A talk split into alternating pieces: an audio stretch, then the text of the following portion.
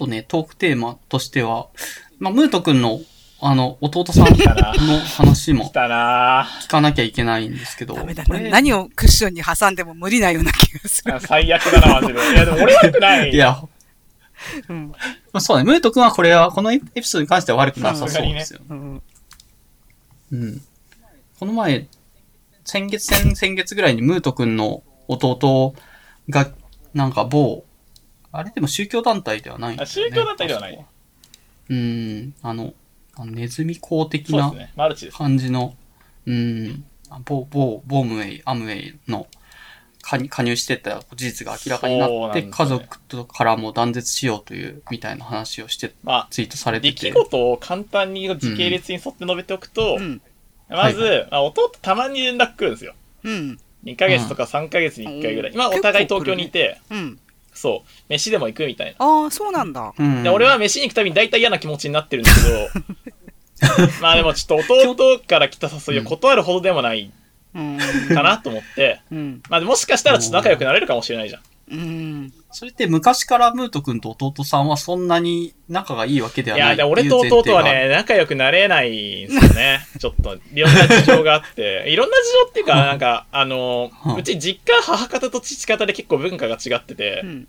はい。あの、母方は結構なんだろうな、あの、こう、丸い、まあ、文、文、文学的な家というか、もう。ん結構、なんだろう、そういう、三姉妹で、えーっと、なんだろうな、お父さん、あの、おじいちゃんもおばあちゃんも結構落ち着いた方なんですよねど。うん。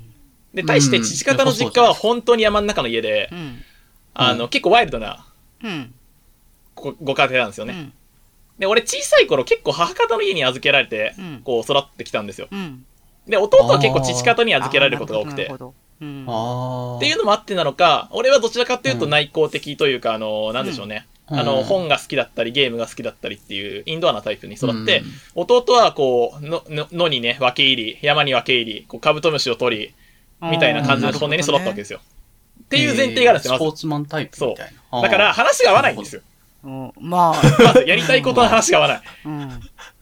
っていうのがあって、まあ、それがずっと続いてて、うん、まあ、俺が高校で、あの、なんか、小説の同人誌を書いてる間、あの、彼は、あ3年、3、3歳違うんですけど、彼は、なんか、ラグビー、うんラグビー部に入って、こう、ウェイブやってたと。え ーそう違うねそれぐらいカラがーが違う。同じ高校に行ってるんですけどう、ん。新潟県の。で、まあ、ちょっと、俺が先に大学に当然入って3年早いんで。で、あのはい彼が受験期になった時に、まあ一応じあの受験校だったんで、夏にはまあ、さすがに部活はやめようと。うん。で、うんそこから勉強を始めて、まあセンター試験までに仕上がるだけ仕上げて、まあ試験を受けましょうという約束をしてたんですよ。うん。あ夏にはもうやめよう。お前が部活やりたいのは分かってるけど、でも夏までにしろと。うん。さすがにね、我々受験生だからという話をしたんですけど、うん残念ながら、ちょっと弟のその約束は守られず、彼は11月の後半までラグビーをしていてう、ん。で、まあ、全然勉強できなかったので、ちょっと、あの、某、某、某、某 T、某 T が、から始まる大学に入ったんですけど、うんうん。うん。あの、それがまず、ちょっと結構俺との大きな約束破り事件で、おーなるほど。まあ、それ以降もね、結構ね、彼は、たびたび俺との約束を守り破り続けていて、うん。まあいいんですよ。仕方ない。うん。で、あのーまあ、彼、学部出て就職して、で、就職した会社を、こう、なんでしょう。渋谷でめっちゃ飲んでたんですね、彼。うん。で、泥酔して他人の家に入って通報されて、うん。あの、5日ほど、こう、刑務所にぶち込まれてたんですよ。長いな、いつか。ああ、そう、はい。で、その間、ちょっと連絡取れなくて当然なんですけど、け携帯取り上げられてるんで。で、母親がめちゃくちゃ心配しててう、ん。俺は正直こんなこったろうと思ってたんで、うんいやもうあいつ死んだ方がいいよって言ってたんですけど、あの、残念ながら生きてて、あまあ、で、それでちょっと会社に居づらくなって、会社辞めたんですよ。うん。ああ、でその後ワイルドなエピソードなんかちょっとベンベンチャーっぽいこう、会社に入っ。て、うんうん。あのーまあ、再就職したならいいかとうん。思ってたら、なんか、この、で、話が、時系列が今に戻るんですけど、あの、はいはいで、飯食いに行こうという連絡が入りましたと。うん。あ、いいよ、つって。じゃあ、あの、新宿あたりで飯食うか、つって、飯を食って、あの、ゲーセン行って、ちょっと、俺が、たまにはゲームでもやろうぜ、つってゲーセン行って遊んだんですよ。うん。で、それで終わって、まあ今日も楽しかったな、じゃあ帰るか、つって、あの、夕方ぐらいに解散しようとしたら、あ、兄ちゃん、つって、うんうん。あの、カバンの中から、ちょっとなんか資料みたいに出してて、うんなんだろうと思って見てみたら、アムウェイって書いてあって、俺アムウェイ本気でやることにするわって言い出して、バカがっつって、死ぬかここでって言ってたんですけど、やいやもうちょっ笑い事じゃないけど。と、もう張り倒してやろうかと思った、マジで。じゃあそこでがっつり、これを買ってくれ、あれをかあれを買えって話じゃなかったっていうことだよね。なかった、なかったけど、あの、いややめろって、俺は感心しないし、うん俺の個人的な感情としては、うんお前も大人だから、うんお前の判断について、うん俺が、やめろということはできない。あやめろと言えるけど、うんそのことについてうん判断するのはうん弟だから。まあね。うん。うん。うん。あのーなんだろう、や、やめてほしいと言えるだけで、俺は。やめ、やめろと言って命令することは俺にはできないけど、やめてほしいって言ったうんですよ。ん。まあ聞いてくれなくて、うんまあ当然なんですけど。うんでで、で、まあ、ちょっと、後で、ちゃんと根回しをし家族にもしたら、あの、母親と、こう、おばあちゃんをすでに勧誘してて、うん。はあはあはあはあと。はあははで、まあ、弟に連絡をしましあ。てお、ととい。はい。うん。あ、お、お弟じゃない、弟に。弟弟に連絡をしましはいて、あの、まあ、ちょっと、家族を勧誘するのは今後絶対にやらないようにと。うん。まあ、親族に、うん親族に連絡を取るつもりなら俺にも考えがある。うん。うん。お前がなん被害者か別に他の、他のカモを見つけてくる分にはお前の勝手だけど、うん。うん。まあちょっと。俺、やっぱ実家を巻き込むなと。うん。うん。で、俺はお前が困ったとしても、まあ、今後手助けをするつもりは基本的にないし、うんお前の判断でやればいい。うん。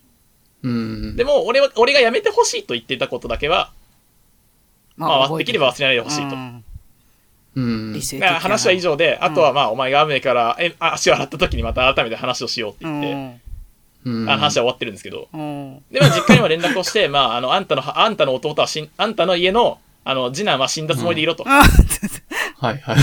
悪いけど。うん。えー今後実家になんか連絡してきて、この話をするようなことがあれば、うん。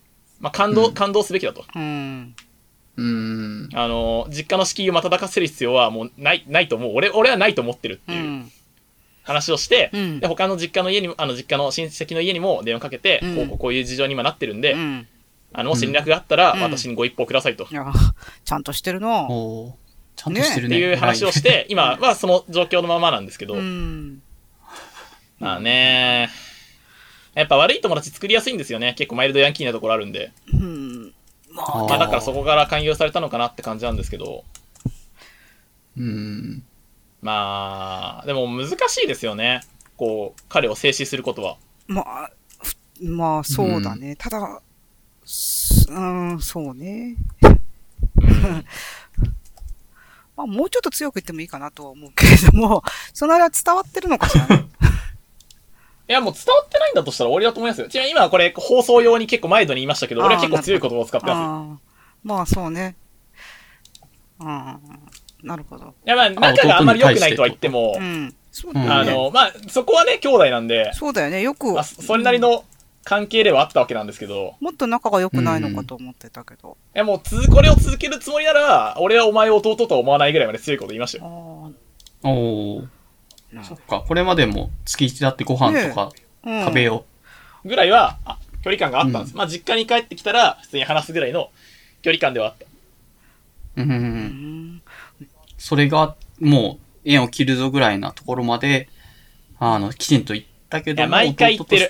バカだ、バカだとは思ってたけど、ここまでバカとは思わなかったって、毎回言ってる。毎回言ってるからじゃない だから、あ毎回言ってるね。毎回言ってるから、その、まあ、今回もかっていうような、もはやでもね。あの、だだから同列ぐらいに扱われているのかなという感じはするかな。いや、もう本当にね、いや、このバカだバカだ、ほ、ほ、だってさ、あの、まず受験生なのにさ、12月頭までさ、勉強してませんでしたなんてうんありえないでしょ。まあ、そうなんだけど、まあ、そこら辺ね、まあ、それを止めない親も嫌だけど、そうそう。だから、多分、それもほ、そう、あ、そそれもそうっていうか、それ割とお母さんの 言うことだから、あの、うん兄ちゃんはいつも口うるさいみたいな感じなのかなっていう。いや、まあ、多分そうだと思うんだよな。あのね、あの母親が甘いんですよね。あの、俺に対してはね、すごい厳格な母親だったんですけどう、ん。まあ、ちょっと二人目ぐらいになると気が緩むのか、ああ、弟に甘い。弟に甘いんですよね。厳しくてられない。うん。もう、母親のね、こんな弟、あの、母、あの、母さんなんでこんなことをしたんだと。あの、うん。受験期に勉強しない自分の息子を放置しておくなんて、あの、俺の時では考えられなかった。一体母さんに何があったんだって言ったら、だってなんか、うんともひろ怒らせたらかわいそうかなと思ってみたいなこと言ってて。めちゃめちゃ甘いで、しかもな、なんで俺に言わなかったんだって。あの、この夏に部活辞めなかったことを俺に伝えてくれたらすぐ実家に戻って説教したのにって言ったら、いや、だって、うん伝えたらお兄ちゃん、あ、俺の、俺のこと、お兄ちゃん怒るかなと思ってて、怒るに決まってるだろって言ったんですけど、なるほどもうね。本当に甘、もうね、甘くなっちゃって、まあ、そう、そういう甘く育てられた弟がアムウェイにでもこの調子なんで、でもまあ、だから俺については結構母親にも怒ってて、うん。うんいや、でもこれについては、まあ母さんの責任なくもないですよと。うん。うんあのーやっぱり俺育てた時と全然態度違ったのは俺もよく知ってるから、うん。うんその責任を取ることになるかもしれませんよって話をしてたんですよ、電話で。うん。でもね、あんまり親に厳しいこと言うのもあれですよね。まあ、まあねそう、そうだし、まあ、最悪お母さんがなんか洗剤買いたいなと思った時に、うん お兄ちゃんに黙って買うよね。いやもうそういう牧歌的な話じゃないよね。マジで。本当に最悪だなと思って。そう、そうそう、そういうぼ、でもうんまあ、おまあ、牧歌的な話じゃん？その、これは、製品としてはいいとかっていうような話に、じゃない？あの、まあ、そういう風なすり替えはできはするからって感じかな。うんうん。で、お兄ちゃんは怒るからって言って黙ってお買いになるかなという感じ。いやまあそれ、それでも、まあそれならそれでもいいんだけど、まあでもそれはさ、俺、俺の母親に対する信頼の裏切りだから、まあそういうことがあった時はまあ、また考えますわ。そう、お兄ちゃんね、お兄ちゃん、信頼への裏切りへの報復が怖いかもしれない。いや、俺、なんか、結構、ま、マッチョの世界観じゃないですけど、うんそうだねあの、しうん真、し真と義で生きてるかうら、ん。いや、そうそう。あの、ムト君こんななのに、あれなんだよ。あの、真面目なんだよね。マジだね。いやなんか、俺結構簡単に人を信じるんですけど、うん。あの、裏切られた時というか、うん。なんだろう、相手が、うん。あの、真、真に従わなかった時は、リスクを負わせなきゃいけないと思ってて。う、ん。うん。なんか、ヤクザみたいな世界そうじゃないと無限に裏切られるからああ俺は信用しているってことを伝えたら、あでも裏切らないでほしいってことも伝えるんですよ、大体。からうん。で、裏切られたら、だまあ、ちょっとそれなりの態度は取る、取る取るよ、当然取るよって話じゃないですか、そこは。うん。それはそう。だうん。って、真の裏にはちゃんと、それに対するリスクがないとうんはいはい。い私はけないと思っていうる。ん全くムート君正しいと思うけど、その価値観は共有されてないかもしれないという気もするかな。いや、でもどう？あの、と友人とかがさ、共有してくれないのはさ、俺は勝手にやってることだからいいんだけど、いや、あの、家族に共有されてないのが悲しい。だって28年一緒に生きてきたんだぞ。うんうんでも、それ家族だからっていうのはあると思うな。いや、もうあれだけ俺と話をしてる母親が理解してないんだったらもう誰にも理解されない。うーん。母親もね、やっぱ、あこの家の血なのか、うん。おしゃべりが大好きなんでうすよね。ん。あの、俺が喋り好きなのはうん母親の血が色濃く出てういる。ん。父は結構寡黙なのでう、ん。うん。うん。だうんやっぱりね、おばあちゃんと俺と母親が揃うとうるさいんですよね。うん。この3.5倍うるさいと思ってください。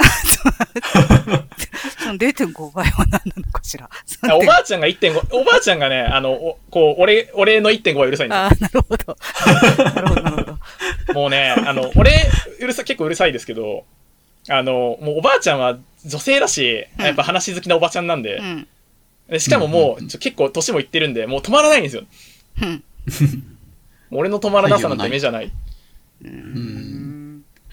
ちちなみにこのムート君のバズってるツイートで弟さんと話したけど、アムウェイの空気洗浄機は世界一売れてるって事実は変わらないからとか、ああ、そうそう。まあ弟君のその、なんでそんなにマイナス思考なの？とか、俺はみんなが幸せになってほしいわけじゃないし、このビジネスで全員が儲からなくても関係ないよと、洗脳完了といった感じで家族一人失いましたねが、5000いいねぐらいついてる。あ、ついてるね。なんかムねート君ムート君さ、そのバズったツイートに、非公式 RT した人全員に噛みつきに行くのやめてあげない？いや、もつ。あ、そうなんう、いだ。や、俺リスクを負わせるから。お前自身がやっていることに対してリスクを負って余談だけど、そう、余談だけど、おい、このラジオ聞いてるやつ、非公式 RT 使ってるやつぶっ殺してやるからな。覚悟しとけよ。え、ひ引用リリツイート確かに74件とかだけど、どれも見れない。鍵垢から来てる全部消されたんじゃないの？違うの？いや、なんかね、何人かビビって消しちゃった。そうだよねい。やでも、あお前、俺に話しかけてきといて、びなんか俺が話すか、あの、話しかけ返したら ビビって消えると何事は失礼だと思わないのか？あそういうことなんだ。そうそう。うんマジか。え喧嘩売ってるところはもう今見れない。もうゴング鳴らされたから俺走ってってるだけなんだわ。めちゃめちゃ数を、うんあなんかムート君混ずってると思って見に行ったら、全部、すごい、うんムート君の返信で、私が見た時は埋め尽くされていて、全員に文句言いに行ってたもんね。いや、全員じゃない。あれは非公式 RT をした人全員だから。そうでしょ ?74 期行ったんだろう。74件全部行ったんだ。だから30ぐらいじゃない？なんか見えないのは言ってないから。ああ、鍵垢から来てるのは確かに見えない。そうそうそう。全員に行くやのやめろって思いました、本当いや、もうあれ見あれ見られた友人から、うんあの、インターネットの狂犬って言われましたけど。ね。え、でも俺だってインターネットのチワワぐらいのレベルですよ、正直。あだって噛みつかれてもキャンキャン言ってるだけ何も起こない。っていうか、その、あ 件数が多いのがやっぱりね、チワワ、チワワかもしれないけれども、件数が多いのがやっぱりね、ムート君すごいなと思いましたね。え、でもなんか一人だけ選んで噛みつきに行ったらそれは違くないですか？うんいや、その、まあ別にそうそう、喧嘩売ってる引用リツイートじゃなくて、なんかなんていうのかな。うん。こんなこと、うちもありました、大変だよね、みたいな感じのコメント付きの、まあリツイート、まあそうだよね、引用リツイートってそんなもんだから、その牧歌的なコメントなのよ。こういうことありますよね、とか、大変ですよね、とか、はいはい。はいそういうのに一人残らず言ってるから、その、何なの？いや、まあ話しかけてきたから言ってるだけだわ。貴重な時間を費やして何なのっていう感じ。いやいや、それは世直し。世直し。そうだそういうあれがあるで引しょ用。リツイートは、でも、昔からツイッターやってる人に関して評判は悪いというか、基本喧嘩売りに来てるんだなっていう。通知来ないといいねなんか。うん。あれ通知来ないようにしてくればいいんだけど、ね別に公式リツイート使えばいい切のろうと思えば切れるけど、あ通知は来でもてるけど、話しかけ振り積もるでしょ？てきてるからさ、うん、やっぱバトルスタートでしょ。うんうんいや、違う。話しかけてきてるだけだから。ええ話しかけて、いや、バトル、いや、い言い方なかった。バトルスタート、俺別に喧嘩売りに行ってるわけじゃなくて、何？まず話しかけられてるわけじゃん。うん。だから、うんあの、相手が、でもあなた、私がつぶやいたことに対して、急にあなたが独り言で、あの、なんでしょう、こう、私に話しかけてきたら、私は怖いですし、あの、あなたの発言は私に通知として届いてますけど、それは認識されてますか？ってことを伝えに言ってるわけです。そう。ああ、そうか。分かってます？そうつって。そう。あの、うん話しかけに答えるんじゃなくて、そんな感じなんだようんね。だって、甘い人たち話しかけに対する回答求めてないでしか。うんそうそうまあそうですね。うん。まあ、引用リツイートは僕も全然自分のツイートに対してぐらいしか使わないからわからないけども。ょ。あれが唯うん一,、唯一許されるのは、まあ、自分のツイートを RT するときと、引用あそうそうそう RT したことによって、うんあの、他人に悪ふざけをするときだけなんだよね。う んうん。懲罰の時だけじゃないか。そう、懲罰的 RT の時だけなんだ そっか。うんうん。まあまあ、それはそうなんだけど。あーこのまあ、それはそれ。ムート君の弟の、リアクションねえっと俺はみんなが幸せになってほしいわけじゃないし、このビジネスで全員が儲からなくても関係ないよっていうのが、ちょっとなんか発言がよくわかんない。まあ、あれはね、ねそもそもネズミ講、ネズミ講ってさ、あの、うんなんだろう、どういう仕組みかって言ったらさ、当然なんだろう、自分よりバカなやつから絞り取るための技術でしょ、基本的には。まあまあ、当然そうそうですね。だから、あの、君がやってることっていうのは、結局、あの、自分より判断力の劣る人間に高い商品を、あの、法外に売りつけて、あの、そのあだりを稼いでるだけでしょっていう話をしたんですよ。うん、うん。まずそれは違う、違うっていうふうには思わないでしょ。だって君が売ってる電化製品が、あ日本の他の電化製品と比べて値段分優れてるなんて認識は、そもそも誤りだし、うん。あのなんだろうな、そういうふうに考えているんですか？そもそもっていう話をしたところでうん空気清浄機の話出たんですよね、うんまずね。う。うん。で、それに、それに続いて、まあ、だからそもそもその、なんだろうな、あの、頭が回ってない人たちからお金を絞り取るというこうん行為に対しても、うん。あの、別に俺はみんなに幸せになってほしいわけじゃないと。うん。うんうん。あの、俺が、あの、儲かればそれでいいんだっていうふうに言われて、はいはいはいはい、もう話さなくていいかなってなった。うん。まあ、わかる。ああ、そうだよね。確かにな。まあ分かった上で、騙してるっていうの分かった上でやってるって発言ですよね、そうすると。ま俺は割とこう、信念というか、あの、考え方が義によって立っているのあ、で、うん。あの、そういうふうに言う人言う人間が家族から出たことに対しての失望がすごいんですよね。そ、それはわかるう。ん。まあちょっとやだね。うん、同じ家から、同じ家で育った、しかも弟が、あの、うんこんな風な考え方をしてるというのがね、大変認めがたくて、うんなるほど。人々を騙し、そう。頭の悪い人たちからお金を騙し取っても、その人たちが損でも俺関係ないからいいよってはいうようなことを平気あで言うよう小さい頃は少なくとも、自分が損をしてでもうん他人によくしてあげられる人間だったと思った。うんが、まあ今、今ではそうではないのだなって話をした。うん。あの、そうね。なんかさ三国志みたいな話っぽい。あの、うん。うん。ね。いやもう三国志だったらここで首を、ど、どちらかの首が飛んでるところですよ。うんそうね、泣いて。大体、ねまあ、そうね。大体そうなんだよね。大体そういう話をすると、物はいいからとかそういう回答が返ってくるのが思うようになんだろうなと思そういう話じゃないんだよね。うん、そういう話じゃないんだよねっていうのはうんなかなか分かってもらえないんだよね。うん、分かっていい。ないね。まあ、うーん。まあどういう結末になるか、正直、もうこれ以上彼に対するコストを払えないので、うん、うん。もちろん、こう、家族として彼に対してこれ以上時間的なコストをかけて対応することも可能ですが、うん。まあちょっとそこまでのコスト。トは払えない。うん。うん彼のじ、彼には彼の人生がちゃんとあるし、うん、まあさっきの話じゃないですけど、彼の判断に対するその結末の責任は彼が取るべきだと思う。うん、うん。から、まあまあまあ、母親にもあまり甘い甘い顔、母親とか父親にもだけど、あんまり甘い顔はしてほしくないし、うん。まあね、逆に言えばね、彼が無縁内で大成する可能性もゼロではないですから。ああ、なるほどね。幹部に逆、て。逆にね。儲かる立場に。うん。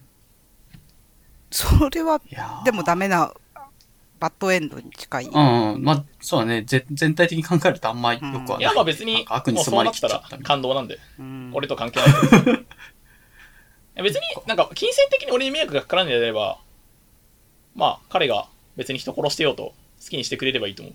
そうそう。マルト君がそんな風に割り切れればいいんだけど、うんなんかまあここまで割り切れてそうかないないないんだろうなっていう感じ。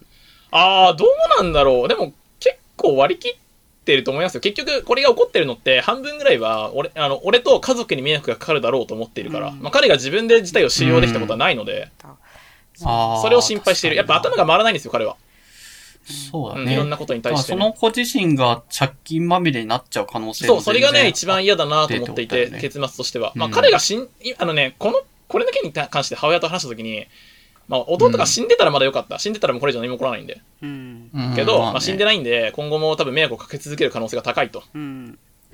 うん。だから、まあ、こん今後もし、彼がこの事態が収束して、まだ生きてることがあれば、まあ、もう実家に連れ戻すべきだと。うん。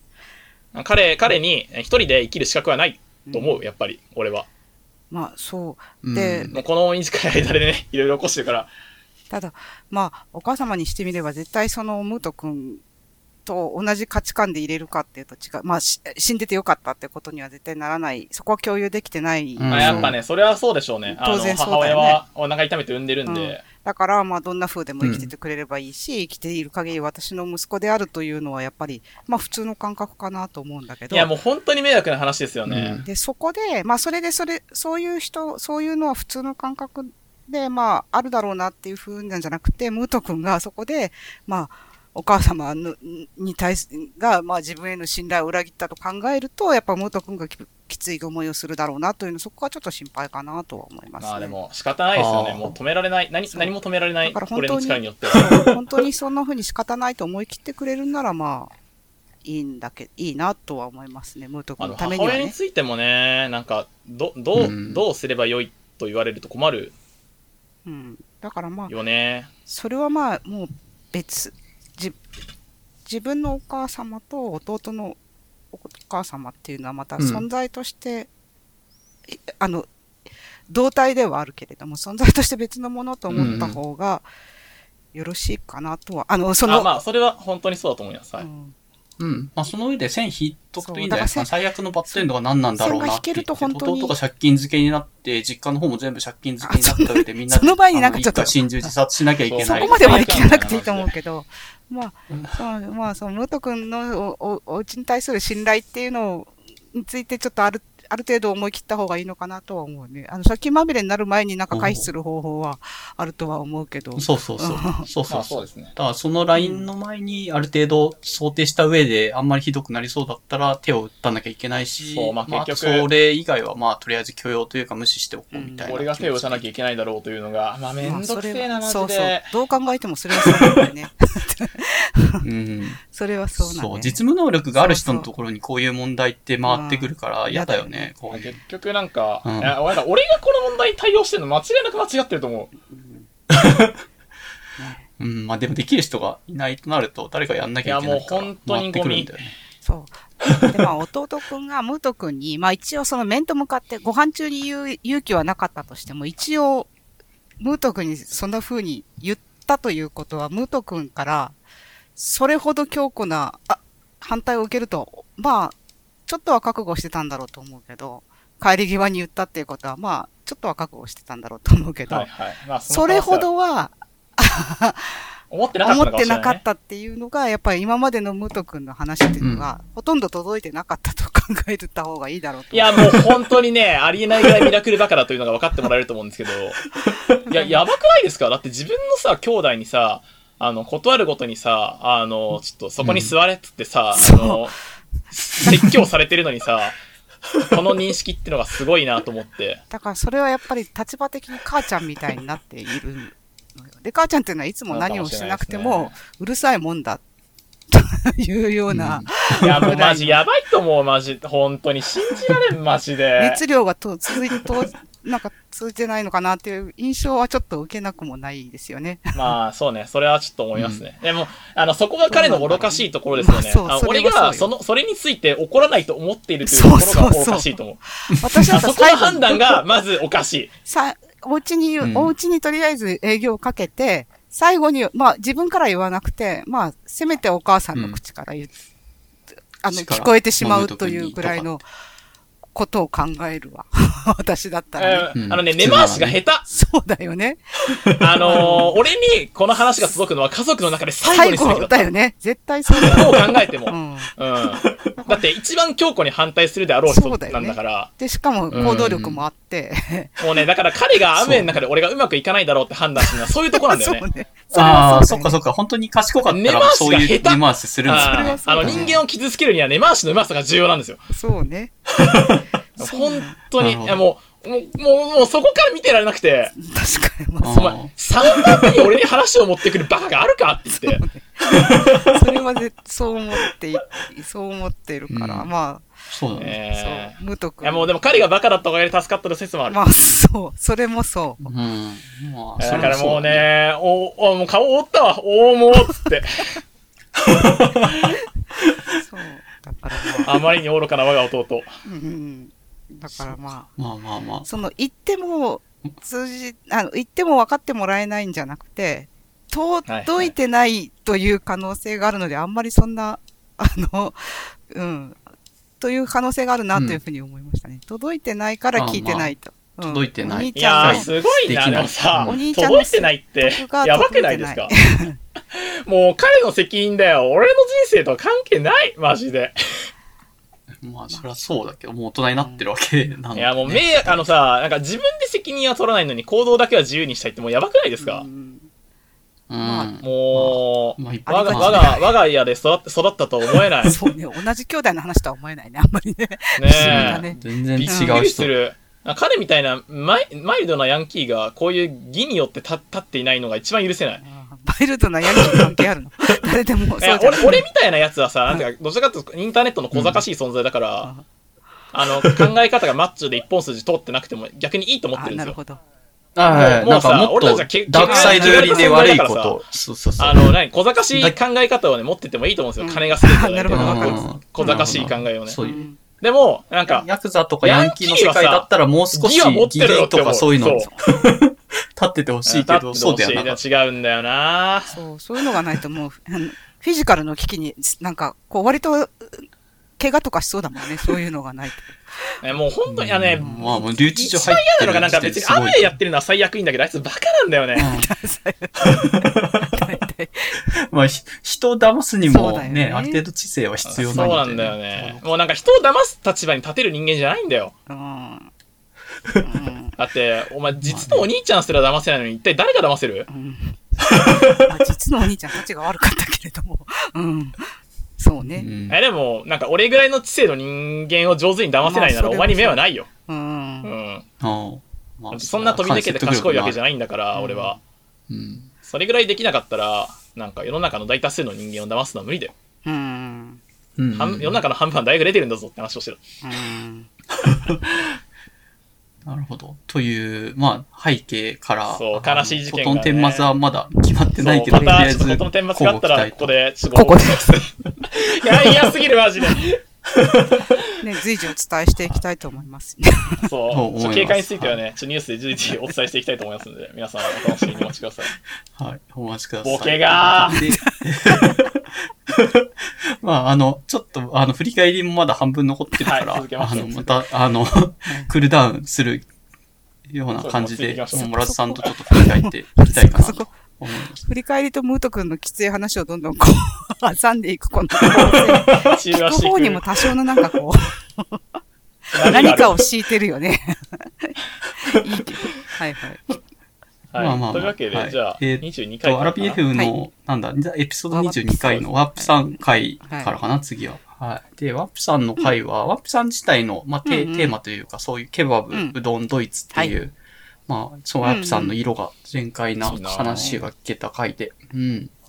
なんか意外だったのって、ワープさん飲み会の時とかで別に本の話とかした記憶が全然ないけど、結構いろいろワープさん自体も読んでて、うん、その本のセンス、センなんだ、チョイスのセンスとかが意外と独特で、なんか読んでる理由とかも面白くて、そういう話が、まあ、こういう場だから聞けてよかったかなという記憶があるんです。うんうん。ワピさんも私長いことフォローさせてもらってるんだけど、なかなかその、それこそなぜワワッピさんなのかとかって、そういうなんか、ああ、あれな、なぜケバブの部、なぜ部、そして部長なのかとか、なんかいろいろこう、うん。あそういう話を改めて聞けてよかったなと思うのと、まあ、今回一番共感したのはあれ、あの、自分がなぜこうなるのかを知りたいっていうのはすごくわかる。ああ、んそうそう。定期的に自分が腹が立った時、イライラした時のことを、なんか日記とは言わないけど、そういうログとしてつけ続けてる、メモみたいな。そうすると2ヶ月前に何にも理由がないけどイライラしてたとかって日があっ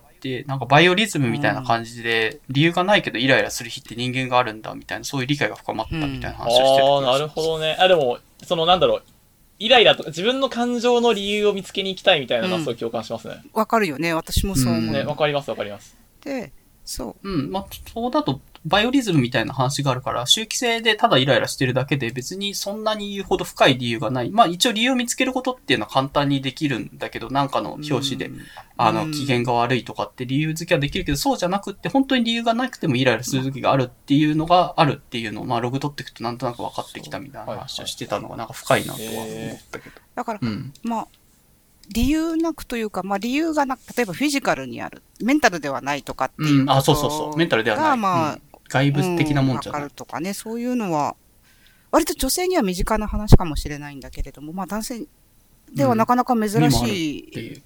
あれかなと思って。で、まあ体調、うんそういうことにしろ、なんか、まあ、オードンのことにしろ、何にしろ、こう、ロゴを取るのが、うん自分のロゴを取るのがお好きだっていうふうに、家計簿とか、そういうのが好きだって言ってあって、私はそういうのが本当に嫌いなんだけれども、あの、自分のログを見るのは好きなんだ。あの、その数少ないログを見るのは、自分のものを見るのはすごい好きだから、ああ、なるほど、はいはい私がうんこのくらい豆な性格であったならば、かなりよ、おもあの人生面白かっただろうなと思って聞いていましたね。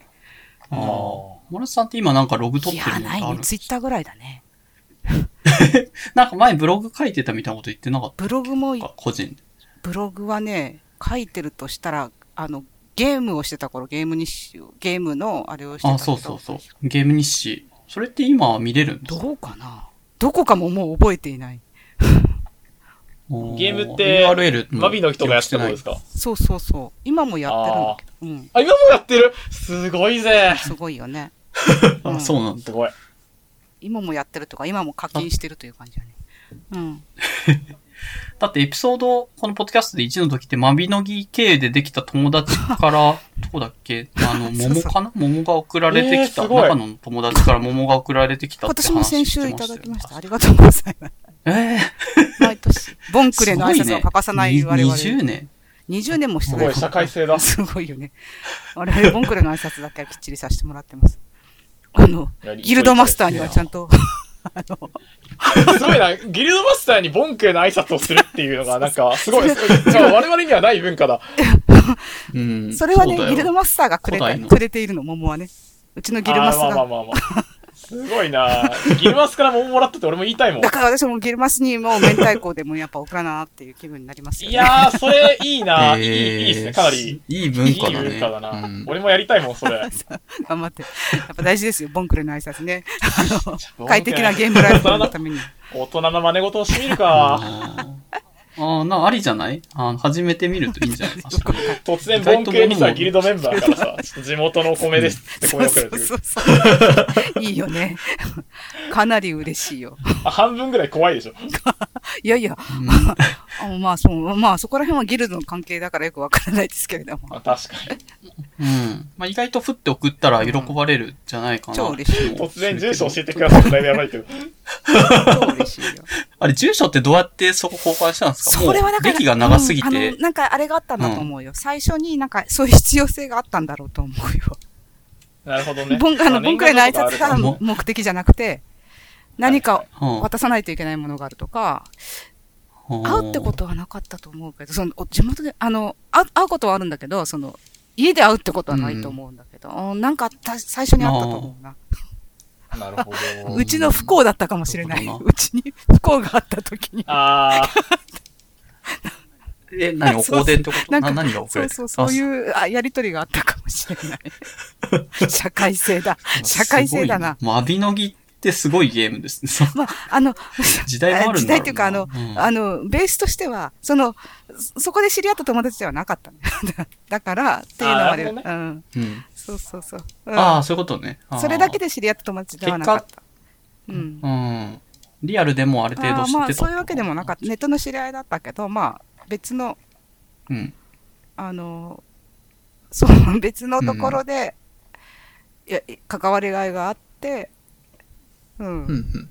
で、結果、ゲームでも関わるようになって、で、住所を知り合った時に、だんだん、うん。そろそろ桃の季節だから送りますって言って、わーそれはすごいな じゃあうちは明太子送ろうと思って、そうとかそういう感じだと思いますね。ああ、まあいいね。ゲームコミュニティで、未だにそういうのが続いて。いるっていうのは今年も美味しかった。素晴らしい。めっちゃ美味しかった。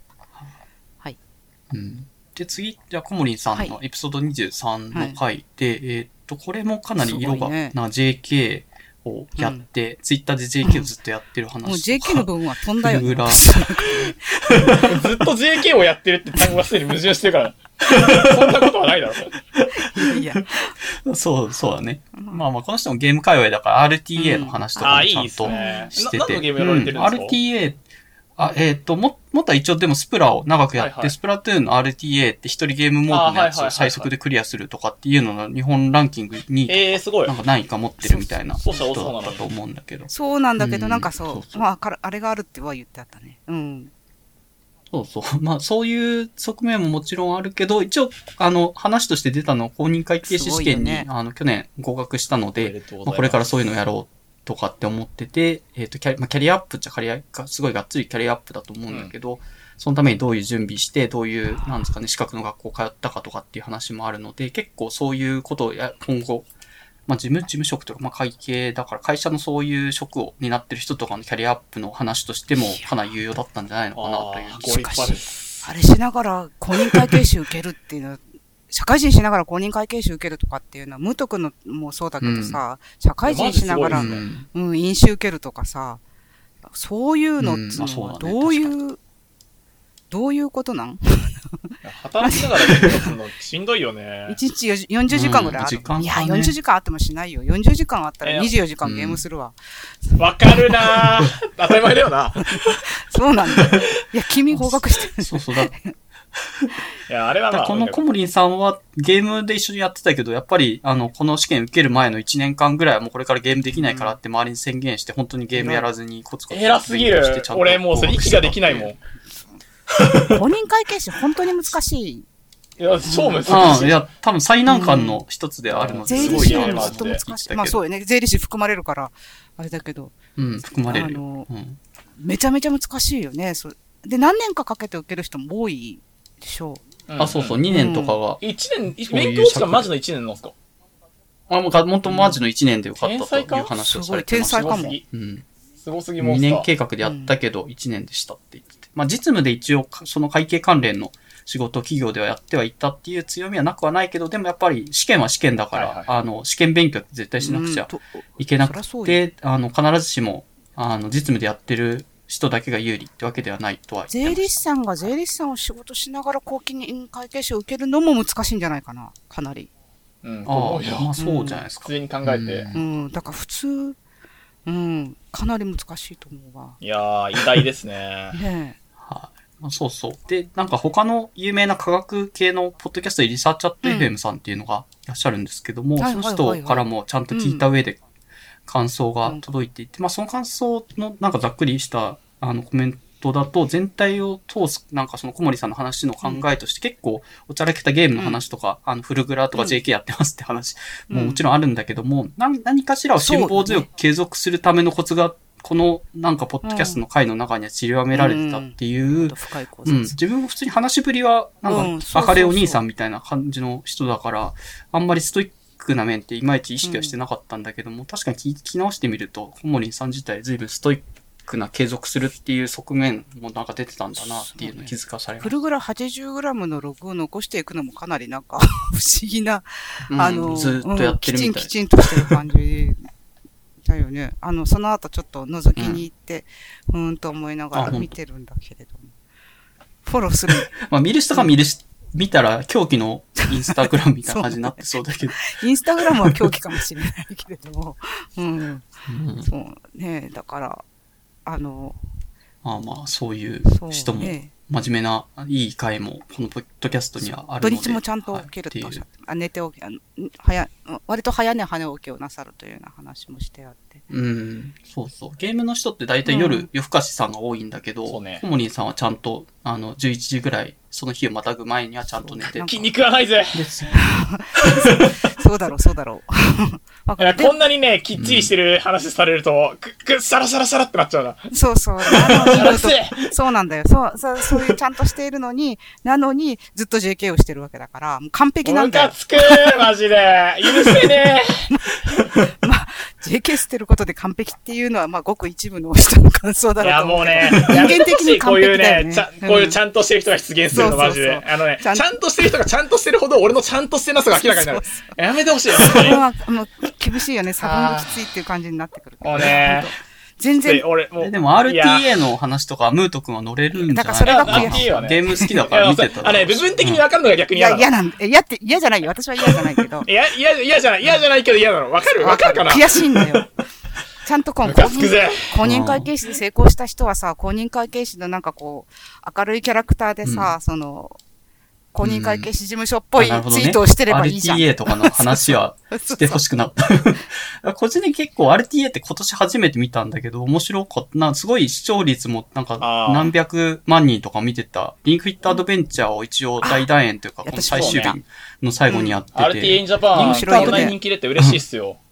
私も。うん。もうそこまでなんかメジャーじゃなかったけど、うん。今年はみんな見てたみたいで、これまで、なんですかね、リンドキットアドベンチャーってゲームのオタクの人がちょっとでも、あの、あなんか、裏技とは言わないけど、こうすると楽に、あの、クリアできますよとかってやってた印象なのが、ガチガチな人が出てきて、や、やってす、すごい勢いでトップに立ったみたいな感じの話だった話題性もあってみんな見てたな。う。ん、まああれはなんか、あ RTA、うん、あれすごく良かったんですけど、ちょあまりにもみんなが褒めすぎてるんで、あ、そうなんだ。そうちょっあ、ダメと、いやだ。、ダメじゃないんだけど、あれ、なんだろうな、すごくさ、あのゲームやってない外の人に向けて開かれた動画で、それはすごく良かったなと思っそう、てそうなて。の。マッチョがリングフィットアドベンチャーやってめちゃめちゃ強いっていうのはまあいいなんか、いいんだよ。それは全然良かった。普通に面白いんだよねう面白い動画だったし、あの、なんだろう、あの、その30分ぐらいだったけど、うん枠としては。その一連のな中で何やるかっていうのもすごくちゃんと整理されてて、うんうんすごく良かったと思うけど、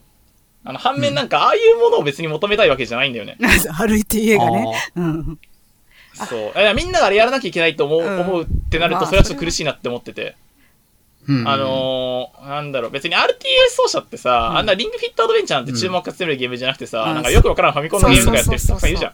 あ、そうそうそうそうスそう。ーパーマリオああいうすゲームい濃いオタクのや人がってる人出てるよね。が好きなのね、俺基本的には。あ、わかるわかる。だからもう、アホほどやって、でも、最適化されてるやつを見るっていう感じなんでしょ？そう。だからだからね、これ、うんこの RTA を見るってこれすごく面白いんだけど、うんこれってなんか、あの、ゲー、上上積みすくってるなって思ってて。まああ、あのわかるわかる。み見てる側はね他のやつの濃いやつも見てたけど、昔のクラシックゲームでこんなゲーム誰やってんだっていうのすごい最適化されて、結構喋りもねちっこいというか、なんかねちゃっとしたいやオタクだからさ、オタクだからああいう喋り方になっちゃうんだよ。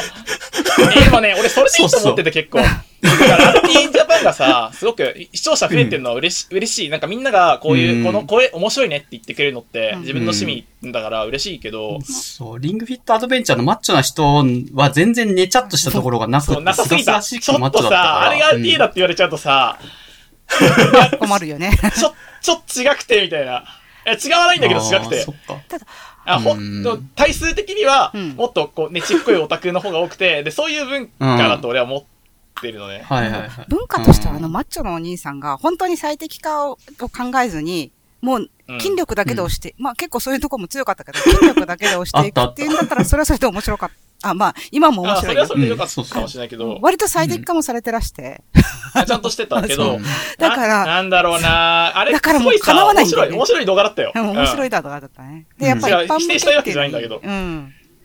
うん。だからうんだからね、だああいあそこからうのにせたくさん人が入ってくれたら嬉しいけど、でも、ああいう人に接見されたら、もう元々の RTA 社はもう駆逐されていくだいくだろうなっていう感じは。そう、でも俺が本当に好きなのはさ、そのなんかね、ちっこいオタクの方だからさ、ただまあ、あんな人たくさん出てこないと思うから大丈夫じゃないかな。あまあもちろんそう。なんかね、うん。あの、オタク、オタクっていうかゲ、ゲームが好きなのってあんまり意味なくて、うん、うん。うん。前もなんか言ってた気がするけど、ゲゲームって買い、買いない、買いないんだよ。意味ないんだよ。ツールってこやってても、やっててもさ、なんか、あの、なんか得られるわけじゃないしさ、基本的には。はい。たまにはゲーム褒めるときに、うん。褒められるときにさ、うん。こういう効果があってとかさ、うん。こういう人とのつながりができてとか言ったりするけどさ、うんうんお俺、うんなんかそれ違うと思ってて、なるほど。別にそんなの求めてないんだよ。あの、ゲームがやりたかったからゲームをやってるだけで、まあ、消費してるんだって感じそう、でも別にそこにマイナスの意識を持ってるわけでもなくて、あーうん。うん。ただゲームがやりたかったからやったっていうのをすごく大事に本当はしたくて、うん。それが一番純粋な感情だったと思う、最初多分ね。うん。だからゲームやりたかった、R、RTA で目立ちたいみたいなのは純、純、純な感情じゃないって思っちゃう、ちょっと。おーああの、ゲームやってた結果として、プロゲーマーになりましたとか、うんゲームやってた結果として、あの、RTA 早くなったんで、それを皆さんにお見せしますっていう話だったら、うん。いい話だなって思うんだけど、これはオタクの独り言ね。うん。あの、なんだろう、まあずっとそう純粋にゲームが好きだ、好きなだけだった人が報われてほしくて、あ報われるっていうのは具体的に？高いや評価そこに何もないんだよ。そうだよね。れ、なんか報われることを求めて戦ってるわけじゃないんだけど、ね。うん。でも、なんかそれに勝手になんか外の人が価値を見出して褒めてくれたら、その人嬉しいじゃないですか。うん。意味ないんだけど、うん。ゲームやってることに意味なんかないよ。うん。意味ないんだけど、あのー俺はそういう意味のないこと、社会的に意味のないことにうん。価値を見出した。例えばさ、さっきの話じゃないけど、テスト頑張れる人、うんテスト、自分の利益のためにテスト頑張れるってさ、うん。なんか、うん。なんだろう、あんまり、こう、なんだろう、それは現世利益を求めてるだけじゃん。なんて 言いたいことわかります？ああ、まあ、最終的にはちゃんとキャリアアップとかに繋がっていくわけじゃん。いいんだよ。あのそれはすげえ偉いと思う。頑張れる人偉いと思うけど、なんか全然意味のないことうん。ってたくさん世の中にあるじゃん。うん。ああなんか、それやったところでマジで本当に何の役にも立たねえみたいなことたくさんあって、うん。でそういうことになんか、を頑張ってる人を、うん。が好きうん。なの。それがさ、このコモリンさんはさ、全然役に立たない RT、あの、24時間配信とかを、一そうだね。生懸命、ゲームのね。一生懸命24時間、フラフラになりながらやって、誰に。も、きっと誰も褒めてくれないと思うんだけど、そう、誰も褒めてくれないんだけど、でもなんかね、コモリンさ、そういうバランス。両方やってるからそうそうそうそこがシャラシャラシャラなんだよね。ちょっとバランス取れてんださ、よね何？本当はね、俺小森さんのこと褒めなきゃいけねえのよ。そうそう、半分は褒めなきゃいけないよ。その半分。そう。うんなのに、ちょっと俺は小森さんのことを、ちょっと別に今ベジータになってるから褒められない。褒められない。公認会計士のことを褒められない。ちょっとやっぱりあの、そういうね、何でもできるやつのことを褒めたくない。そうだよね。そうだよねってことで私は褒めますよ。もう、あれなんだけど。うんわかるわかる。でもわかる。分かってほしい。ちょっと俺の素直じゃない気持ちを、ちょっと乙女心分かってほしい。わかるト君にこれだわかる。けゲームにかけるうんムート君にこれだけ言わせるってのは大したもんですよね、小森さんの。あの、あれってのはね、と思うわ。うん。まだね、なかなか頑張れかかろうとお前がナンバーワンだとはならない。うん。うん。まあ、最近思う。あのセリフを言ったベジータはすごいよ。うん。あ、ベジそうなんだ。ータが言ったからそうあー。まあ、そうね。すごい。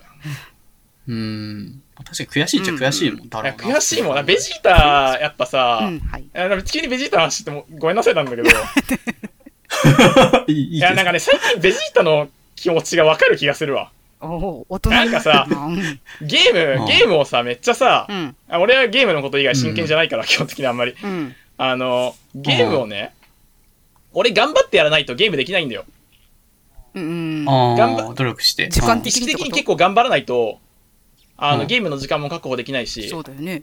あの、うなんだろう、えーっとね、上手くなろうっていうのも、意識的に頑張ってちゃんと上手くなろうって思って、上手くなるために練習をしないと、俺上手くなれないの、ゲームを。私もそうだでも、最初から上手い人っているのよ。うん。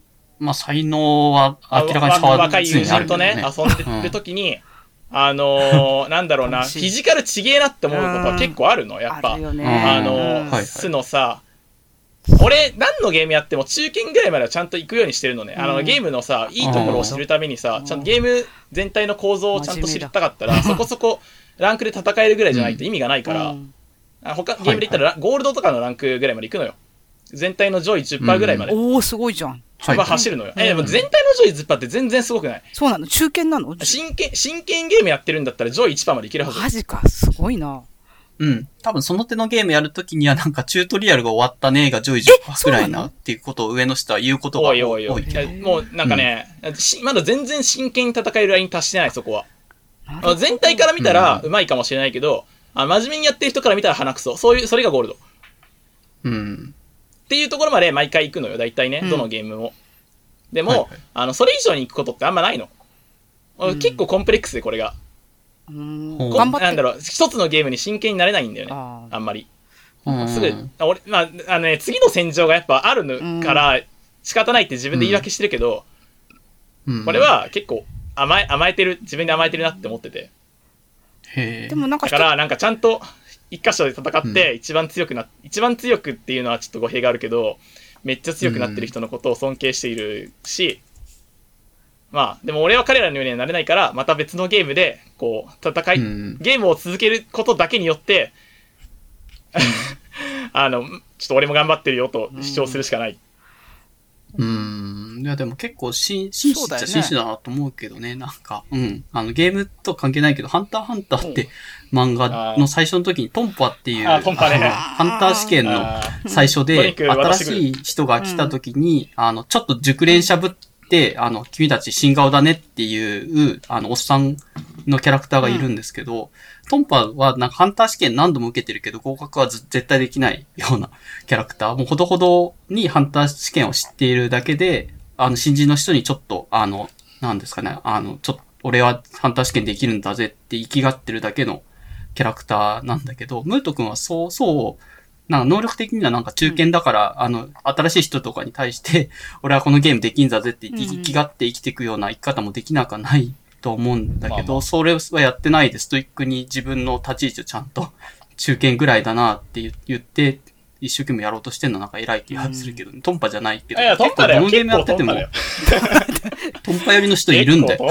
ゲームにはいるよね。マジでわざとトンパやってるやつは終わってるなと思ってるけど、うん、そう、結構自分を始めた時とかにそういうトンパ寄りの人とかがいて、なんかすごい気がっていろいろ、あの、厳しいこととか、うんトンパ寄りの人に言われたこととかもあって、なんか嫌嫌な感じだなと思って見てたりはしたけども。うんまあゲームみんなでとか別に今の感じだと、そう、そういう感じじゃなくて、やっぱり、トンパだって、ハンター試験合格とか一流になろうって一切目指してないじゃないですか、ね多分。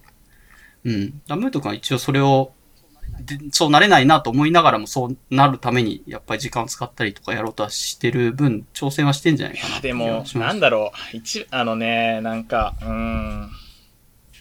ダイヤモンドとかさ、うん。あの、上位1%に入るようなプレイをしてる人もいろいろいるけど、うん。まあなんだろう。そうやってさ、諦めて、こう、俺今結構諦めてる発言をしてるんだけど、うん。る、ること自体が、あ なんかに逃げ、俺にはどうせできねえみたいなのと同じじゃん、これは。うん。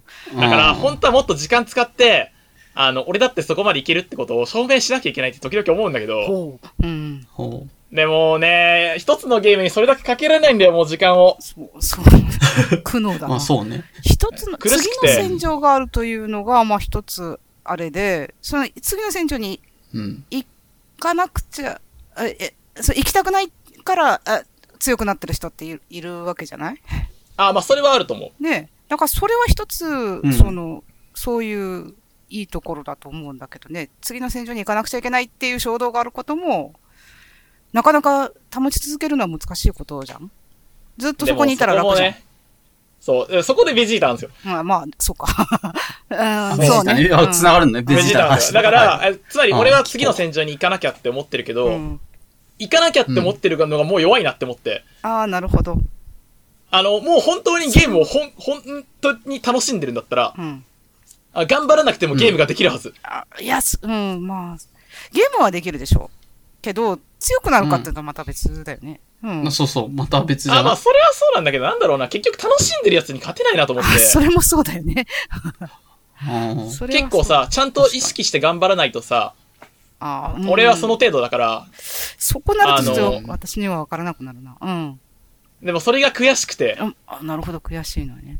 あのー、なんだろう、頑張らなくてもちゃんとゲームできて、あの、日々の生活の中に無限にゲームを組み込めるやつが、俺の、こう、世界にはいると思ってるのね。うん。実際にいるかどうかはちょっとあまり観測したことがないんだけど、ほもしかしたうら、んそんなやついなくて、そういう。みんな頑張ってるのかもしれん。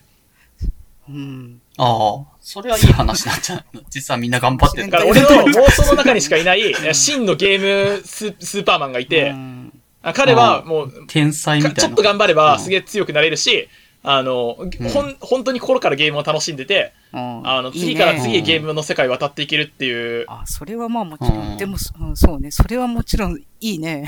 いいね。そう。だから、もうそういうものになりたかったんだ、本当は。本当はなりたかったんだけど、でも俺は頑張らない、所詮頑張らないとう、ん。あの、ゲームの時間を用意できない凡人だから、うん。うん。あのでも、ーいつも悔しいなと思ってるのね。うん。っていう話です。うん面白い。なんかヒーローに憧れてし挫折した人みたいになって けど、うん。えっと、次の、はい。はいエピソード24の、えっと、マチュンさん、お小森、あ、じゃない、勝子さんの、はい。はい。二人ともはい。2回目。で、えっと、一応多分メインで話してたのは、マチュンさんが、えっと、推しができたっていう推し活の話とか、えっと、勝子さんの、えっと、職場が移動して、まあ、あの、なんですかね、そのスパコン使ったりするのの、あの、天気予報の話、はいはい。数字天の天気予報の話とかをされてたんだとか、子育て関係のけ今どうなのかって話とかとしてて、うん。まあまあ、なんか、よく話してたというか、うんそんな仲悪い感じじゃない、まあ仲いい3そうそう人が話してただけなんで、普通にだべって話しやすかったかなという気がします。同じ3人会でも今回とは随分テイストが、カラーが違って、爽やかな。あ今回はネットでしてるって言いたいですか？ネットにじゃないよね。もうなんかすでに、さっきさ、あ、まあいいや。さっき、さオダクだよね。さっきさっき、さっき何？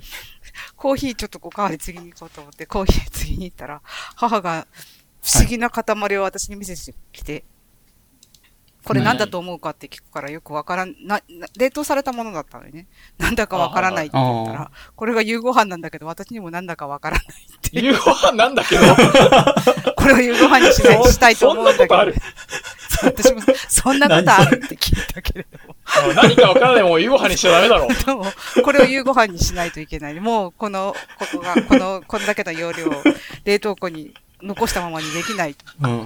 そういう茶色い塊のような回ですよね、今回はね。すごすぎる。どうでもいいんです。すいませ。そうんか今、今、今の話。あ、そうそう。もら漬けの。はい。そう、そういう回だなと。あの、あれでした。マチュンさんたちは、うんマチュンさんも、あれし、あ、マチュンさん、はいあの、ま、うん。マチュンさん、勝子さんはい、かいマチュンさん今、ブログを、なす、あの、うん。あそうですね。イモベンさんとマチュンさんでブログを始めて毎そうそう日、うん、推してるだアイドルの話とは、そこでかなり保管されて、私も結構詳しくなってきたかなと思いました。あ、そうなんだ。おお ちゃんと読んでるよって話です。動画とか見て、うんなるほど、この子か。まあ独特だよね。推してるアイドルの話半分と、えあと半分が完全に料理の話で、結構、そうそうあの、システマチックにかなり効率的に料理を作る3つぐらいフローチャートみたいな感じのがあって、この時間の間にこれを並列でやって、そうするとこうやってガッチャンコして美味しい。料理ができますよっていう分かりやすい料理の解説ブログになってて、なんかなんでそれ一緒に並べてんのかはちょっとわかん。ないけど、まで、さらにエントリーによってはおし、イモベン先生の法律解説のこうエエントリーもあって、あの、謎の、あ、カオスなブログになってるな。そそうそう、そういう構成の、あれになって面白いよね。それでかなり結構、まあ面白い。あの、推しの話は、保管された保管されて、なるほどと思って。いいなぁ。うん。なんかデビューがそろそろうん11月何日かデビューが発表されてみたいなこととかあって、確かに僕も保管がそのブログによってされてるけど、入ってくる。有益情報とともに入ってくるかはら。自然と入ってくるから。帰ってくる。そ ういいなぁ。そうそうそう。有益情報が含まれるブログにまた嫉妬している。そうだね。基本的に俺のブログ無益情報しかないそ。うだね。うん、ムート君最近でも書いてないんあじゃたサボってる？ごめんなさい。サボってます。ぱ、でしょ？ついたな、今。あ やめろって。ああ、そうなんだ。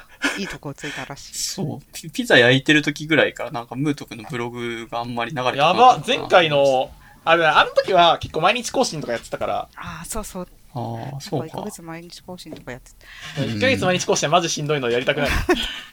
いやー、しんどいよ。ううんん。ブログね、書いてたまに読んでくれた人から、なんかブログ読んでますって言われると結構嬉しいから、じゃあまた書こうかなって気になるけど。私うんツイッターの内容以上のことを基本的にブログには書かないといけないからうさ、ん。うん。だってそうじゃないとツイッターでいいからね。うん。そうだから、ある程度成分化して残したい何かがないとブログ書く気にならないんだけど、ああ、確かに。元く、うんん。ゲーム情報とかっていうのはどうなの？レビューとして有益なのでは？あー、ゲームレビューねなんか、でもさ、俺基本的には LRPG のレビューしかしないんだけどさ、うん。なんかこう壁が違うじゃん。じゃんって言われてもあれだけど。じゃん。そうだ あの、と、例えば俺が普遍的にモラズさんにエッチなゲームを進めることはできないじゃん。なんていうか、相手の趣味がわかんないと進められないんだよ。でもまあ料理もゲームもそんなものでは。あーまあげ料理はもうちょっと普遍性があるかな。いや、あ料理はさすがにもうちょっと普遍性あると思う。確かにな。うん。なんか、あの、こ自分の好みっていうものがさ、その評価に影響するあ要素が大きいんだよね。ーでもまあそれは、例えば100万ブロワーとかが意識すべき問題であって、ムート君の あの書いたものを求めてくる人には別にその、うん。まあ、ムート君書いてればそれだけで読みたいって人もいそう、たまにそう言われるんだけど、毎回、これは誰のために書いているんだ、俺はって思う時がある。そうだね。もう自分のために書いてるからいいと思うんだけどな。どうなのまあ、だから自分のためのメモにね、結構なりがちで、うん。なんだろう、まあうんちょっとでも参考になってくれたら嬉しいんだけど、あうんーゲームをクリックすることはほとんどないんだけど、ないでしょ、うんない、ない、しなくていい、しなくていい。ノクターンとかたまに、あ、ノクターンとか、ノクターンね。あ、そう、私最悪なことに、小説になろうの入り口が、多分ね、ムート君のブログのノクターンからだったと思う。逆、逆え何何？逆入り口だった。ムートえ君のブログ、どれだろずいぶん前だよ。もう私がだってノクうターンだいぶ前だよね、うんそしたらね。あのうん小説になろうのは、あることは知ってたけれども、別にそんな、はいはいはい読んでなかった頃に、ムート君の記事にノクターンの何かがしてあって、小説ならいけるかなと思って、うん案の定別にいけなかったんだけど、ノクターンの中でも多分ニッチなものだったと思まあ、そうね。う。で、うんでいけなかったんだけど、そのままぐるっとこう、表まで戻って小説家になろうに入って、そこから、あ、結構面白いじゃんと思って。の、最悪な入り口だ今言われてノクターンググったんだけど、ノクターンって男性向けのあコンセプそうそうそうトを集めたノクターンノベルズってことなんだ。あ、知らなかった。そうなんだよ。モラズはどっから小説家になるだからそのノクターン、ムート君がノクターン、ノクターンっていうのは小説家になろうの一部、うん一部なんでしょ？あれ。一部一部、そうそうそう。小説家になろうの全年齢版っていうのが小説家になろうというメイン、メインのコンコンテンツのメインの場所で、その18歳未満の人が入、18歳未満の年齢認証がいるのに、男性向けと女性向けと、あと、エロではない18禁っていう、かなりか、これもニッチそうなところ。これ怖いからあんまり見たことないんだけど、怖いってか、まあ、ちょっと、やっぱググロとかやってる怖いから、時はね。うん。なんか、そそうう。そそうううん。踏みそう、地雷を踏み抜きそうだから、まこれはあんまり見たことないんだけど、で、その最悪なことにうん。一番あれなノクターン、あ、元くんがその、えっと、小説家になろうの18禁の、えっと、R18 のうん男性向け R18 っていうところの、に投稿された小説を何かも進めてたのよね。うん。そそれからで、読み始めた。それ結局、た まあどうかな、読んだかもしれないけど、一応、たん多分短編だったから読んだかもしれないけど、まあそれほど感銘を受けることもなうく、ふんふんと思って、で、そのまま俺が買ったからには結構俺は好きだったんだと思うけどね。そう仕方ない。そうそう。うん。感銘を受けなかったけど、まあこういうのが好きなんだなっていうことは把握してみたいじゃん。なんか、あ、まあまあ、そうね、そうね。うんもともこんなのなんだなと。まあまあ、俺とは相入れないなと思って、そのまま、そのまま、で、まあ、あの、上の階層、上の階層に行ったら、その、小説家になるほどねうん。そうね、いずれたどり着く？そうそう、だから、なるほど。そこから、これが小説家になろうかと思っ。て、そうんいわゆるナロー小説をそこら辺から読むようになった。読むようになったとか、あんま読まないけどね、ええあ、そうなんだ。おすすめのやつと絶かあるんですか対聞かれると思ったからあんまり言わなかったんだけど、うんなろう、私、悪い使い方をしていて、興味ある。あらすじをよ、あらすじを読んで、面白そうだなと思うのは、だいたい40件に1件ぐらいなんで、ああ、らすはいはいはい。で、それを見ると、例えば、全部123回とか書いてあったりするから、それの122回目と123回目を読んで、面白かったら読むかもしれないうんっていうような読み方をしているので、最悪な。最悪な読者なので、あんまり読んでいると公言していない、これがお、おうん、しておりませんのですけれども、だなので特におすすめっていうのもないかな。あ、ない。あ、最後のとこだけ読んでうんまあ、え、でも一個ぐらいこれは全部読むとあ、かもちろんもちろん、あるあるあ。ったんじた、その、ただブックマークとかもそれがおすすめじゃないような、そういう最悪な読み方をして。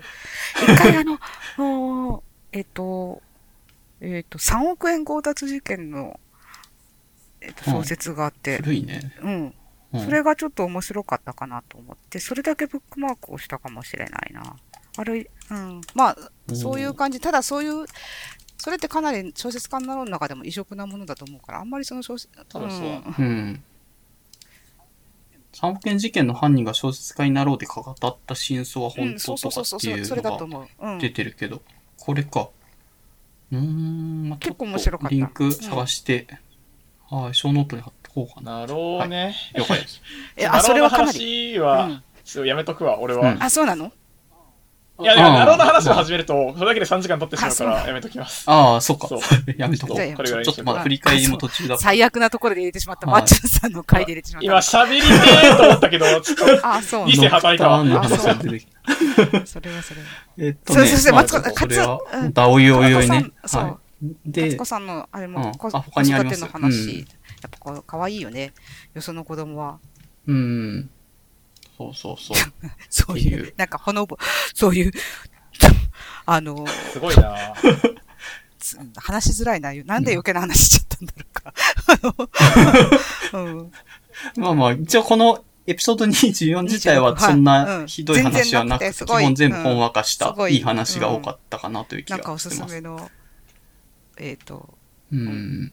あの、おすすめのまあ調味料とか、本の話とかもなんかそういう話、そうそう、本の話とか、そういうほんわかした回でした。ごめんね。ちょっとはいろいろ飛んでしまった。言うといい話だ。うんう。ん。次のエピソード25は、海助さん回で、これは、あの、ワープさんとか、ロイコさんと似たような形で、欧州でポスドクをうんされてて、で、そこから、まあ、その後に1年無職で、うんあの、旅に出たりとかして、まあ、ホロー旅に出たりとかして、その後民間就職して、まあ、そこでちょっと苦労したりとかした後に、なんか今気づいた家を買ってたみたいなのの、うん。なんかいろいろ、意外とてんこ盛り感はあったかなと。そう。可愛い顔してっていうような感じですよね。いろいろあるっていう感じの、うん穏やかな。そうそうで、ここのね、はい回で、もあの、モラズさんに聞いときたいなと思ったあ大し、た海助さんはモラズさんとオフ会で一はい回福岡はい。で会ったことがあるっていうエピソードをはい。紹介していて、で、ポッドキャストもモラズさんのポッドキャストはいエピソード1の最初のやつを聞,、はい。聞いて、結構個人的には普通にモラズさんの雰囲気が出た、あの、ちゃんと話を聞いたポッドキャストの内容になってたと思ってたけど、海助さん的には生モラズさんはこんなもんじゃないっていう、あの、はい。疑問を呈呈していたので、ぜひ、生モラズさん、一体どんな感じだったんですかっていうの。いや、飲み会の席だとすごかったってい、う。あれはね、最後に来たのに誰違う、よりも上だった違うんだよ。あの、のね、あれは本当に特殊な日で、あの、うんあの時もう私登場したその時もうベロンベロンだったんですよ。あ 6, 6時ぐらいの開始だったんだけど、実はその時特殊で、その日、多分年末か年始の平日。あ。また前入りしてたんですか？いやいや、そうそう、金曜日の、金曜日だったんだけど。出たよゼロ次会いや、ゼロ時会じゃない。だうん仕事で、その日朝から、市外に、仕事で？仕事中なんだよな。そういうことがあるなん？あの、し年末、多分年末か年始で、その、えっと、仕事で、その日は朝から、うん。市外の方うんに呼ばれてて、そこで午前中会議をして、で、うん。12時ぐらい、お昼ぐらいに、から、もうそこの、うんなんか農会があると。農会だか新年会だかがあると。あーはいはいまあそういう、まあ、でう、んそこに一緒に、どうぞと、まあ前々から言われてて、じゃあどうもって言って、そこに語りますっていう話をうん。してて、で、まあその日、12時からだから、まあ2時3時ぐらいに終わるから、一回家に帰って、とかなんとかで、まあ6時ぐらいのあれに行けばいいかとのんびりしてたら、うん。あの、まあ余談なんだけど、その日人生で最悪ぐらいの寝坊をして、ん？寝坊をして、え、朝会社に行かなかった？直接まあ、そこに直行する予定で、博多駅で JR に乗る予定だったんだけど、20分後には博多駅で JR に乗りたいっていうぐらいの時間に確か目が覚めたんですよ。あーギリギリっていうかアウト。準備大丈夫博多駅そんなに近くないから、だいたいアウトなんだけど、なぜか間に合ったの。でも、間に合ったんだけど、うん。20分で。うん。間に合ったんだけど、あの、もうそういう時ってずっともう、午前中、もう間に合ったってことで心がいっぱいじゃないですか、普通ね。で、はいはい。もそうう、もう、あ、よかったという、あれでいっぱいで、あんまり午前中もなんか仕事になってるようななってない。まあ、うす 座ってりゃいいかっていうぐらいのあれで、ちょっと呆然としながら午前中過ごして、まあ最、で、そのままうん12時のあれに一緒に行って、で、てき、あの、うんうんお酒も入っているの会で行って、で、その、うんそこがまあ、割と山の現場の人の会だったから、だんだんはい。強烈な感じのあれになってきて、あの、量が、お酒の量が あ、。そうなんだ。で、お酒とか継がれたり、継いだり継がれたりするじゃないですか。で、継がれるものが、はいはいうんもうだんだんそのビール瓶とかじゃなくて、一升瓶を、うんこ一緒う、おひ、お冷やの、なんか、キリンビールとか書いてるお冷やのコップを持ってきて、それに、こう、はいはいま見えないか。ガン首を持って、こう。おちょこじゃないんだ。そう。あこう、ドプっていう感じで入れられて、ドクドクドクっていう感じで入れられて、お冷やかっていうぐらい継がれるような回になってきて、まあこれ大変なところに来たなと思いながら、うん。2時間3時間やり過ごして、じゃあどうも大変お疲れ様でしたって帰ろうとしたら、いや、あの、今から2時会ですって言われて、まだ、それこそ2時ぐらいなんですよ。2時か3時ぐらいなんだけど2。時から2時間そうそう。2時間2時間。店ないじゃないですかって言ったら、あ、店あるんですか？って言ったら、いやいや、開けさせてますって言って、開けさせて全員入る店を開けさせてますって言うから、すごい実力者がいたなと思って、貸して、そのまま二次会に、確か行ったと思うんですよね。いで、まあ、とにかく、そんな風なあれを経て、もう6時、結局家に帰る時に、うん6時に、まあそこで、もうすっかり出来上がって、もう6時間飲んでるよね。すっかり出来上がって、6時のオフ会の会場にバーンって入ったわけですよ。もうはいはいそりゃもう君臨しますよね、場にね。いや、しますよねとおっしゃられましても。もう、それはもう、まあベロベロだから。上座に座るしかないじゃないですか。まあ確かに。もうその場の上座でもう、もう、もう、全然君臨しますよね。もう、君臨すれども統治せずっていう感じですよね。もう全然やりたい放題ですよ。やりたい放題。で、そういう感じ。あそういう状況で初めて海助さんと会ってたっていうこと。初対面で、やばすぎるだろ。絶対初対面で、うん、やば初す対面のコン。ディションではない。じゃないよ。そうだ、そうなるとは思わなかったんだもんだって。うんあもっと、もっとなんか乾杯みたいな。6時間飲んだ末に、よね6時、うん。3時か4時会ぐらいで海助さんと初めて会ったら、気づいたら君臨スレードも統治しない状態になってた。神座ですよ。君臨するのを統治しない状態って最悪すぎるだろ。最悪ですよ。もう、やばいな。そういう感じで。それはもう確かに。ただ、そうか。だから、それをでも、生モラズさんという 認。識を。それを生モラルとして認識してるそうそう。だから、なるほど。マックスの状態でレコードされたものだから、まあ、それはもうね、違うんですよ。私はもうこ、大体こんなもんです。それは確かにはい。その、確かに今日のモラルさんは印象がだいぶ違います。そうそうそう。うん。コーヒーとかですか？生モラズさんからするとちょっと遠いかもしれないですけども、まあ、ポッドキャストなんでちょっと、ちょっと電波にはお乗せするにはっていうのもあるので、そうですはあの、本当い。うん。はい。わかりました。なんか、とりあえず裏事情というか、そこの背景が聞けたので、その時は、よかっただから、梅なと。助さんもだけど、まあう、ん。海海助さんもいたし、まあ、あの、周りはほとんど私の、まあ、福いわゆる福岡のクラスターの人たちだったから。そうはいはいはい。知り合いと、親親戚とは言わないけど、まあ、すごい近い人ばっかりそう、身内ばっかり学。生時代の先輩の女性で、うん基本的に、まあ、ほぼ、ほぼだけど、私以外はお酒召し上がらないというメンツ。海助、海助さんたちは飲むよ。普通に、まあ飲、むけどね普。通にあれだけど、基本的にはその人たちは本当は、あコーヒーとかを召し上がるタイプの人たちで、で、ご、まあもちろんご飯の時は、あご飯だったからあれなんだけど、でそこでもう、うん。私が乱入してきたようなもん、侵入者みたいなもんですよ。もう最悪だったと思いますね。実際何を話したかはそんなに覚えてない。リリコさんが、うん。ただそれが生モラズさんという認 認識には至ったということだから、そうそう。あの、誤解があるのではないかな、というふうに想像します。はい。はい私の。わかりました。まあ、それが海助さん会、ちょっと個人的に聞いてて、えっと思ったんで、あの、聞いとかなきゃと思って、今回話はいちょっと、もう精一杯です、私はこれが。はい。精一杯。エピソード26が、これアドスクさんの回で、これ多分、ムート君も知ってる人だとは思うんだけども、はいうんうん、そうそうそう。で、こうまあ、かなりね、多岐にわたっうんて、各国の天気予報の技術競争の話だったりとか、資産運用とか、ファイヤー、まあ、すごくない？早なんか期退職の、ま、真面目す話。ぎない？ちょっと話題が怖いよ。あと、アドスクさんのイメージ、ムート君の中どうではいやでもまあどういう人な、の？イメいやイメージ通りの話ですよ。あ、なんだって。あ、真面目すぎる感じ。そうそうそう。あと、まあ、コロナの、あの、いろいろけ、結構この時期本当に、あの、デルタ株でゴリッと増えてた時期だったから、結構今後どうなるのかっていう感じだったけど、今は一応そこそこ、なまあ、理由はわかんないけど、感染者の数とか減ってきて穏やかになったんでよかったけど、この時はかなり危惧すべきなんで、そこそこ相談というか、うん。そういう話をしたような記憶がありますってところですかね。うん。あと他の回ともまあ、アドスクさんだからなんだろうなと思ったんだけど、結構話を全部上から俯瞰したような視点で、あの、綺麗に整理した状態で説明してもらってたんで、うん。わかりやすかったね。すごいわかりやすくて、なんか勉強にもなったなっていう。いろいろ話題はあったけどまねあ、さあの、わかりやすかったよね、それぞれがね。うん。そうなんですよ。さすがだなと思ってました。資産運用の話なんかはもう、なんか全然興味がなかった人も聞いても、あ確かにこれはやらない理由があんまりないなっていう、なんですかね、その根拠というか理由とかもかなりスッキリした形で話してもらってたりとかして、うんうん、最低限ぐらいはこれぐらいやっておけば、まあまあまあいいかなみたいなのぐらいわかるんじゃないかなと思ってます。そうね。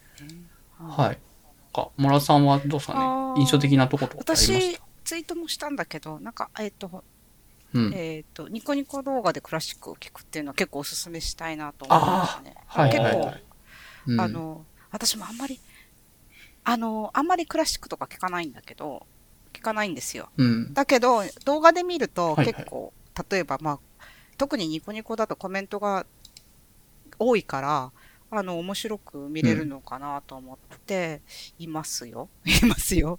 なんか、結構マーラーとか聞くとかおっしゃって、ああいう、私あんまりああいう長い公共曲、うん公共曲系のものとかは全然、あの、ちょっと寝ちゃうよ、寝寝ちゃうので聞かないんですけれども、あの、まあ、うんうんあの、現代に近い、ま、割と新しめの、あの、方だとかを聞くとか言ってあったかな。で、まあ、いろんな聞き方あると思うけど、うん。例えば演奏者の手に注目するとか、指揮者の癖に注目するとか、うんうん。っていうので結構動画で見るの面白いなと、私、ちょっとそこは思いました。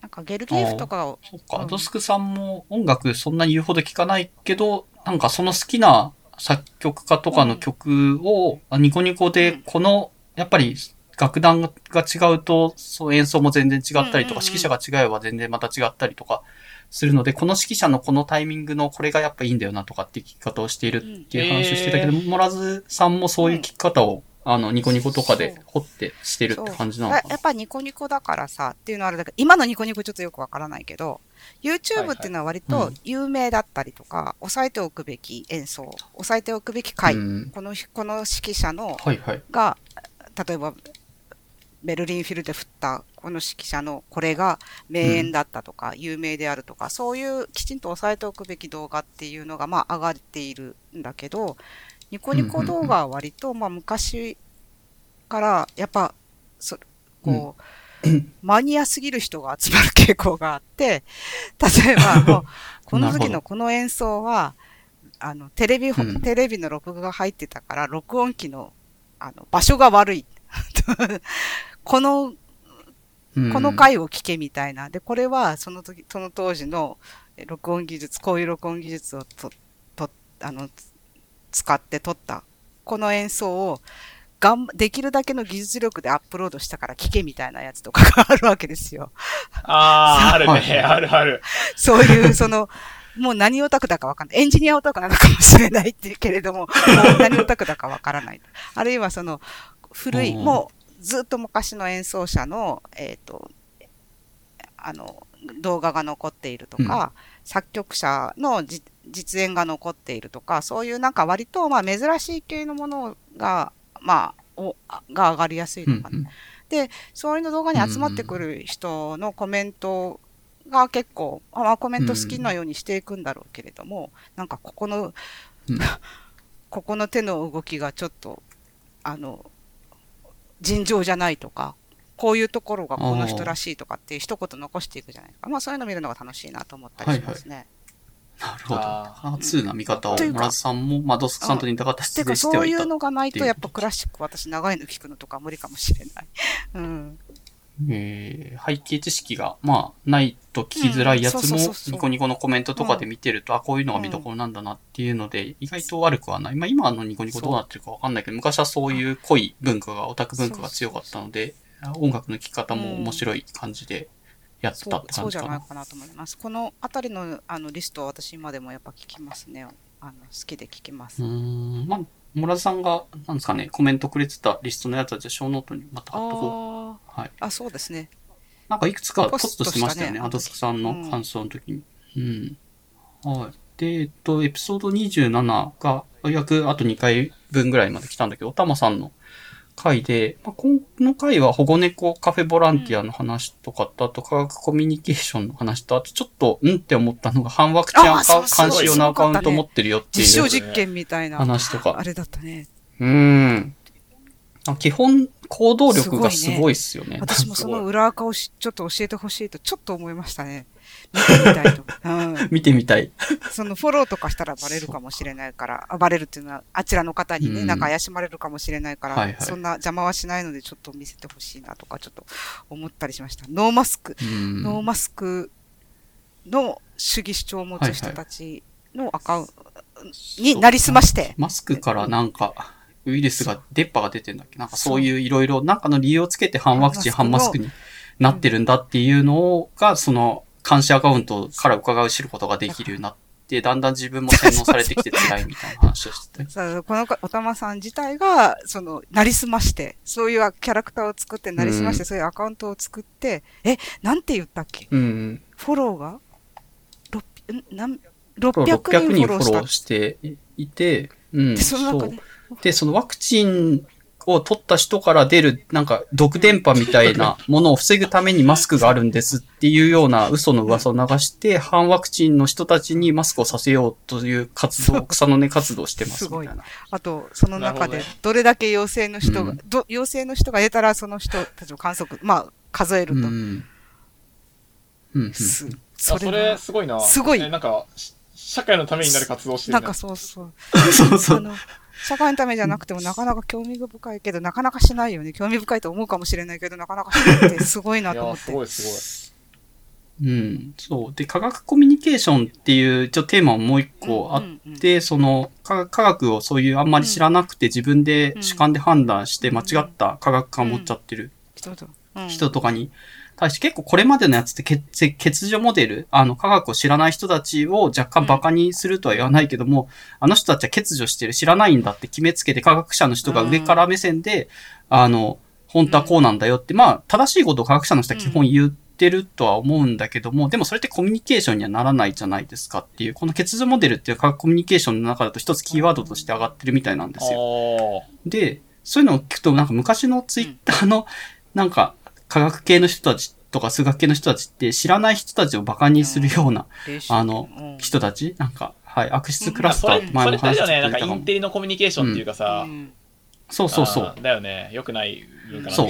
結構ね、インテリのコミュニケーションを、このササイエンスコミュニケーション学問っていう中だと、欠如モデルで見ていて、そうすると、あの、コミュニケーションが結局成り立たない。あ各社の人は正しいこと言ってたとしても、結局のところ、その知らん、そういうのをうん受け付けないとか理解できない人たちにコミュニケーション取れなくなっちゃってるので、良くないよねっていうのが一応最近の科学コミュニケーションの話としてあるみたいなんですよね。なんていうかなる。ほど。ある程度相手の科学について詳しくない人たちにも、あの、もう少しと、うんそっちの方に飛び込んだ上で、あの、コミュニケーションを取っていくみたいなアプローチの仕方とかもあって、昔みたいにバカな奴はバカだって言って切り捨てちゃうようなのは若干、それって意味、結局、正しいこと言ってたとしても意味ないですよねっていうような議論もされてるみたいですねっていうのが背景としてあるみたいです。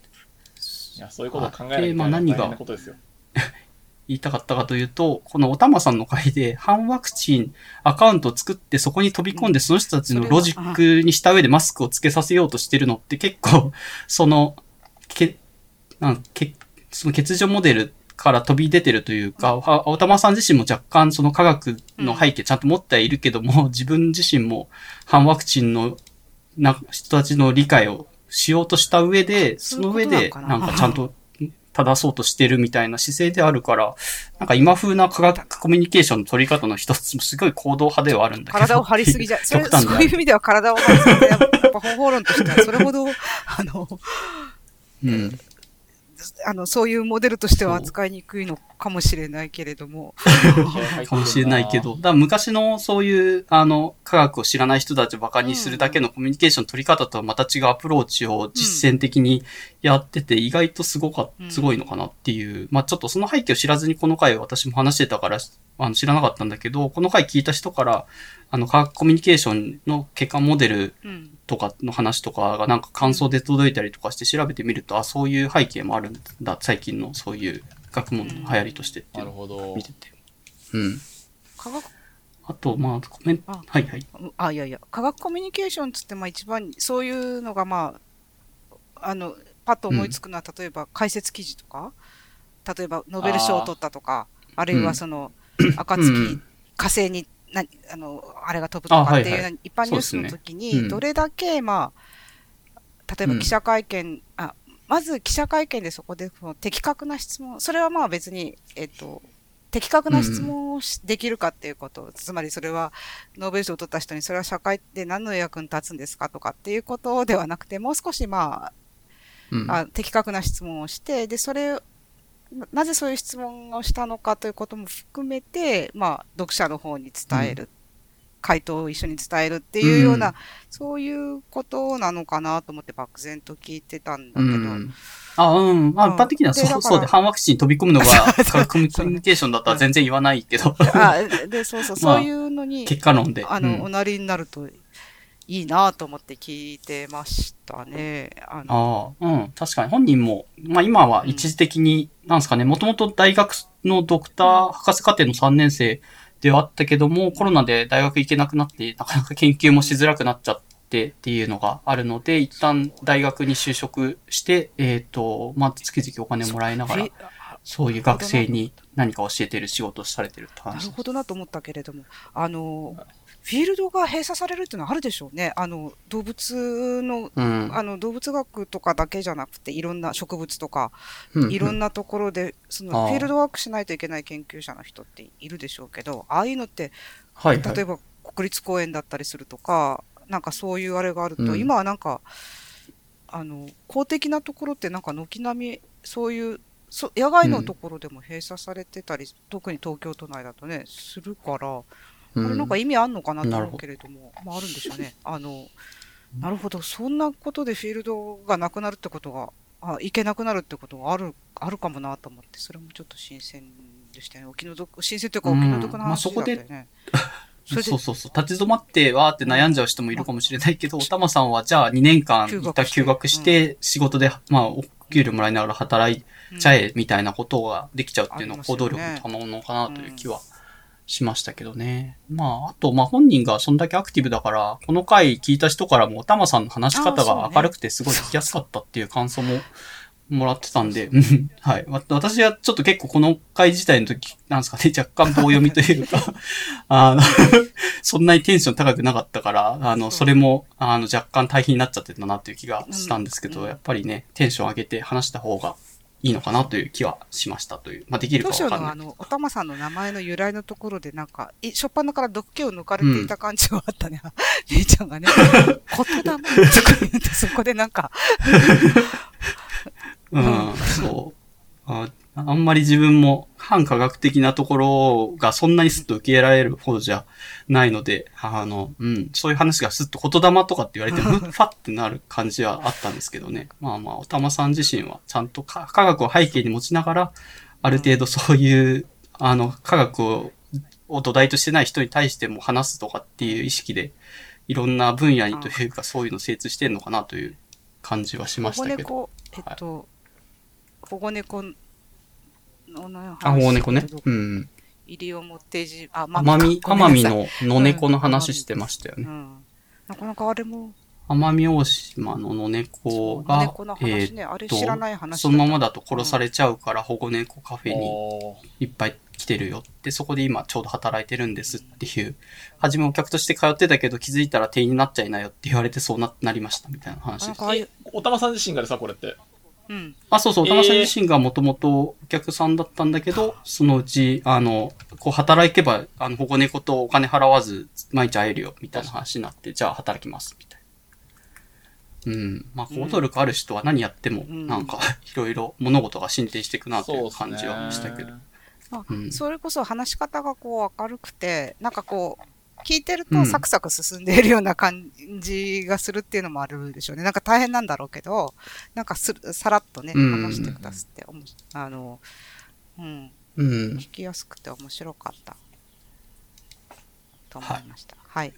で、最後、ドラキューさんの回で、これが一応はい最新回ではあるんだけども、これちょうど部品さんの回、このうん振り返りの最初に出てきた部品さん回で言及されていて、えーっと、博士課程の大学院生なんだけど、部品さん的にはもうアル中博士課程大学院生だと、ドラキューさんは。で、理由としては、いろんな界隈からお酒が送られてきて、えーっと、ウイスキーとか家に50リットル存在しますみたいな状態で、で、いなんだかな、5リットルぐらいを一月で消化、消費できるぐらいなペースで飲んでて、家ではもう麦茶を、小学生が麦茶を飲む感覚でウイスキーがの、ウイスキーを飲む生活になってますみたいな話とかをすごい。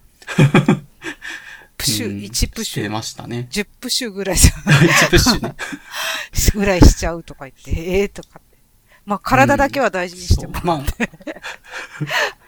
そうそう。まあ、業務用ウイスキーにそういうプッシュ式のノズルみたいなのがアドオンとして別売りでされてるのをつけて、それを一回やると大体居酒屋でワンプッシュかツープッシュとかすると、まあまあまあ濃い、いいウイスキーのハイボールになるねとかっていうのを、なんだろう、数、2、3プッシュして、30ミリって言ってまあ、それを5、うん。6杯あ、そうそうそう、飲んでますみたいな話をしてましたねっていまあ、だからお酒の話が多くて、おすすめの美味しいお酒の話とかをぜひ参考にしてみるといいのかなという気が心配になるぐらいの、最初羨ましいなと思って聞いてたんだけど、だんだん心配になるぐらいの量で。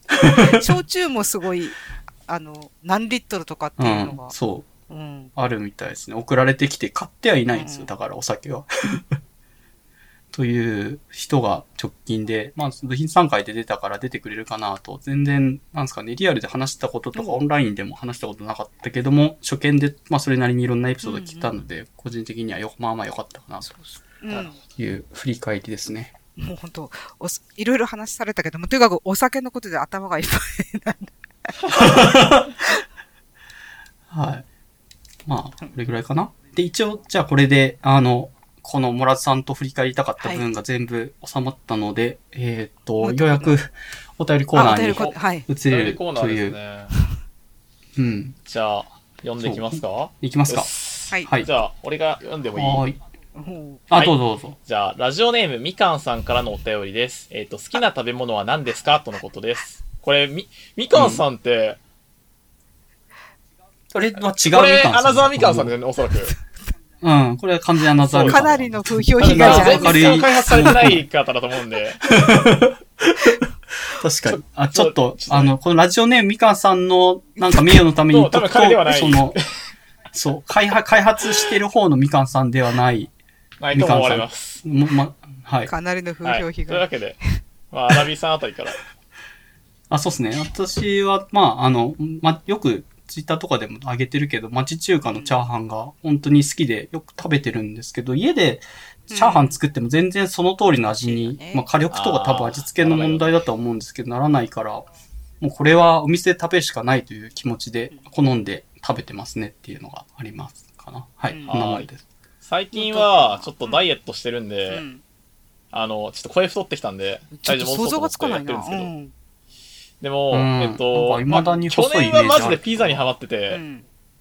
あのーなんだろう。ピザを焼くのだみたいな記事が、うんこうインターネットで一瞬出回って、な、あなんか、マスダかな？で、まあ、それに感銘を受けてピザを焼くようになったんですけど、うん。まあ、オーブントースターのいいやつを買って、それで焼いてるんですけど、最終的にはピザ玉買って、うんそれを頑張って伸ばして、うんその上にトッピングして焼くぐらいまではやるようになったんですよね。まあ、なんでうん好きな食べ物っていう観点からちょっと微妙なところなんですけど、ピザはやっぱ好きですね。まあ、成人男性が好きそうなものは大体好きなんですけど、うん。まあ、ラーメンとかね、うんカレーとかそうカレーとかラーメンとかね、大体の人好きだよね、でもね。うん。まあ確か去年はそんな感じでした。モラズさんどうでしょ私は、まあそうですねに。。うん。あの、私はもう糖と油が好きです。な、もう糖とういや、もう油、身も蓋もない。チャーハンみたいなのが好きだと思いますね。その時点で肉っていう感じでしょうかね。ああ、そっかそっか。糖分と油ってことか。はいはいもうダメはいです。それ、料理じゃなくない？料理じゃなくても多分いけると思うんだよね、私。まあでも、糖と油、マジで美味しいからね糖。と油。美味しいね。結局行き着くとこ糖と油になるんだよね。いや、悲しい。人間の弱さポッ。ドキャストの1回目で、アンガス、あいついいやつっていう名言をモラちゃんが言ってて、トリボールさんとかがよくコメントしてくれてたけど、なんか最近松屋でアンガスビーフが確か発売、うん。定食とかで発売され始めて、一応食べてはみたんですけど、油はまあまああるけど、さっぱり、なんか食べやすくていい感じでは肉はね、ありまし油たけどがあると、。モラさんあそはうですね。肉はあんまり油があると、サシがあるようないいお肉、和牛みたいなのは、そんなに量が食べれないので、不満が残ってしまうので、油がない。お肉が、赤身のお肉が赤身のね、はい。うん。そうそうそう。カルビとかに比べれば全然食べやすくていいお肉だなというそう気が、しました。たい派です。と、以上です。はいはい。はい。というわけで、じゃあ、うん。はいじゃあ続いてのお便りです。えっと、ラジオネーム、全身ポンポンペン野郎さんからのお大丈夫便りですなの。かなうん。はい。大丈夫なのかな？それはもうポンポンペンじゃないだろ。えー、内容はですね、確かはい。えー、月見バーガーを TL でよく見かけます。皆さんは毎年お月見はされますか？とのことです。うん、風流、ね風流っすね質問時代。うん、ねえ、どうすか？アラビ、アラビさんは。だ全然そう、こういう風流な活動はしてなくてですね。うん。だから、月見バーガー自体もなんか毎年ツイッターで流れてくるけど、個人的に一回も食べたこと一回もないことあります？興味が私も一回もない一。回もない、一回もない。本え、当に。本当に？一回ぐらいなんか食べませうんん一回ぐらいさ、ほら。マックでチーズバーガー以外食べたことがない。そっか、まあ、チそう、ーズバーガー毎年みんな結構月見バーガー食べてなんでかなと思って見てます。いや、月見バーガー自体は結構好きでう、んあの、うん毎年出たら1あ食べてる回ぐらいは、お、今年もそんな季節かって言って食べに行くんですけど、え、でもうんうんうん月、お月見ってどういう動機でするんですか？そもそも。いや、まあ季節を感じて満月。昨日とか確かおと、なんか満月だった時とかにお団子とか買って月見ながら。なんか花見って、なんか世の中的にこう、うん。結構行われているというか、あ今はちょっとあれですけど、行われてますね。あの、なんか、あ、はいはい。お酒飲みたいのかなみたいな。そういう、こう、なんでしょうね、あの、ふんわりしたイメージがあるんですけど、うん。月見ってあまりに、あそう結構非日常感強くてう、んあ、な、何やるんだろうってちょっと思った。まあ、何やるんだろうって話すると月見だろうって話なんだけど。あそうね。まあ確かに。うん世の中的にそんなに根付いてない文化の一つな気はするかな。もともと惑星科学のあの分野の大学にいたから、その時だと、えーっと、なんか屋上みたいなところに望遠鏡が うん設置されてたんで、大学のところの。そこで、あの、月見企画みたいな感じでみんなで望遠鏡で月見ようよとかっていうのをやってた気はあするんですよね。だそこういう特殊環境だと月見しようとかってイベントはまだ惑星科学系だとあるんだけど、一般的にね、もう卒業しちゃっても随分経つし、あんまり月見を毎年しようという気持ちで生きてないなっていう気がするんですよ。お、今なんかちょっと途切れたな。あ、もう自分自身の、うん、話で。ああ。モラズさんはなんかどうですか？月見昔ありましたでしょうね月見は今でもスーパー、あ、しないですね。あ 今でも一般ニュースで例えばほら、こん今晩はスーパームーンですとかっていうと、なんかまあタイムラインとか見てると、一般的なあれは、あの、えっ、と、人気、なんか割といみんな見上げてんだなっていうような気配は感じ取れるので、見上げること自体はそんなに皆さんお嫌いじゃないんだろうなとは思うんだけど、昔そういう情報がなかった頃っていうのは、だからす、あの、この季節のこの日は、もう絶対月がでかいと。いや、でかいかな。まあ、あの、綺麗だっていうことで、うんまあ昔から結構、あの、そういうニュースが出回るようなことがなかった時代から、まあ、割と日本人には。好まれていたのでしょうかね。あ、そんな話じゃないのかな。うんそういう、月見バーガー、あ、まあそういう話なんじゃない？うんうん。しないですね。月見バーガーも、マックね。うちマックは隣にあるんだけど食べないですね。じゃあ、あ一回、そうなんだ一回ぐらいどうすか、へー一回ぐらい。まあ、別にそんな、なんだろう、こう、予想を上回る味じゃないんだけど、うん 大体見た目通りの味なんだけど。季節ものの一つとして、そういう習慣で、まあ、ツイッターでもよく流れてきてみんなみんな食べてるし、ね。結構好きそうなのに、どうしてこの季節しかしないんだろうね、卵。コス発売されてないからじゃないですか、そもそも。月見バーガーそうそう、はこの時期だからなんでだけだから。だろうなと思って。なんか人気はありそうだから、だけど、通年になったら人気落ちるんだ定番にはなあらの、通年、レギュラーメニューになったらまたちょっと話はやっぱ違うんじゃないですか。違うのかなうん。うん。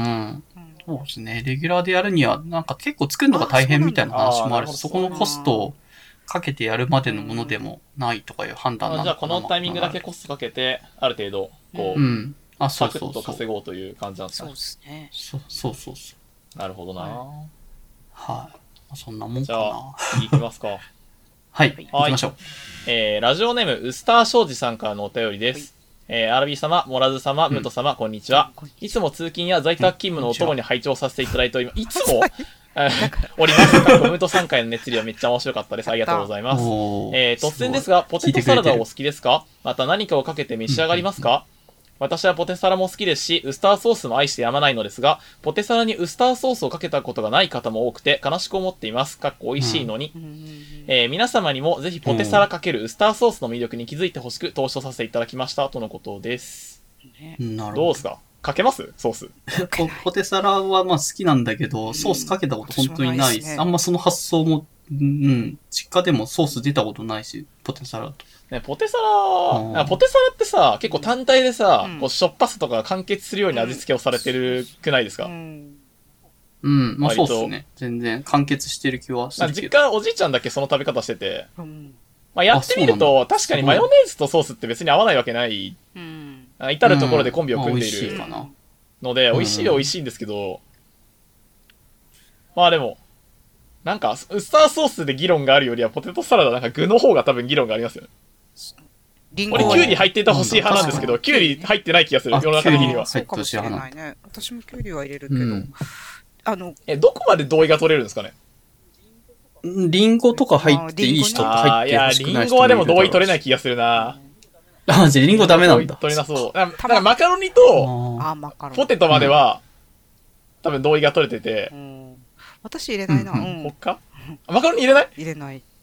お、やばい。これ、うんポテトサラダやっぱりポテトとママカロニも結構ありなしあるあ。いや、私ポテトサラダっつってもマヨネーズもあんまり入れたくない派なので、もう、やばい。それはもポポテトじゃない。いいじゃん、ポテトサラダだから。それもマッシュポテトだろ。そうそう。そして、え、どいうやどうやって味入れるん付けするのだけど、そんなに入れなくて、胡椒の方かける。だからむしろ、うん。ああ、じゃあなるほどね。こう、あの、油が少なくてパサパサうんしたポテパサラってことなのかな？だからむしろ、で、ポテトだけ入ってるマヨネーズももちろん入ってるんだけど、えっと、あんな風に粘度がないっていう感じ。なあの、マヨネーズで和えてるっていう程度の。マッシュポテトをマヨネーズで、はいはいまあ、和えて、そんなに粘度が高くないぐらい、まあ、ザクザクぐらいまでのところでやめるという感じで、えっと、胡椒、卵と胡椒。うん。卵は卵入れる。ゆゆで卵とか入れるあ、人いるゆで卵は入れます。卵を入れるな。うんあ、それは必要なんだう。はい。まあでも、今、具の話いくつか出ましたけどいえいえ、冷静に考えるとポテトサラダのサラダ要素ってほぼゼロっていうか、ねうん当やばくないですか？だって炭水化物と油分しかない。キュウリとかさ、オニオンとかぐらいでしょ。そうそう。まあそうだね。きゅうり、玉ねぎ。あとハム入ってる人もいでもるし。ハムもさ、別になんか野菜じゃないじゃん。すそうね。まあ野菜じゃない。ポテトサラダごいよはね、な。あの、うんまあ、試食枠だもん。うん、そうだよね。そんな感じ。うん。うん。だからそういう、まあだから逆に言うと、まあ、そこにソースかけるのはう、ん。まあ、結構ありなのかなってそ、いうう。絶対ありと思います。あ、そうか。今度やってみるか、うん積極的うん。に。うんそうだね。焼きそばにマヨネーズかけるののねと実質同じようなもんだもん。確かにそう言われると、なぜやらない、やらないのかっていう感じもしてくるな。確かに入れてみるとうまいのかもしれないな。うんまずくはないもんね。まあ俺、お味の想像があんまつかないんだけど、どうなんだろう、いやまあ無難に美味しいですよ。なんか、あの、なんかこうんう、予想された味の枠を出ないですけど。うーん。えでも、モラズさんって、その結構パサついてるポテサラが好きなんですよねって考えると、ウスターソース入れたら結構水気が出ちゃうから、あそれ良くないんじゃん。あの、粘土という点では、あの、ウスターソースだと、ウスターソースってサラササラサラさサラサラっていうか、うん結構水っぽいやつまあ、サラサラになるほどかけるかどうかわかんないけど、まあ、そんなにあれがないので、私は好きかもしれないと思ってます。こうやって見ると。あの、あマヨネーズよりは。マヨネーズの代わりにかけるという手もあるかもしれんというぐらいは 思ってます。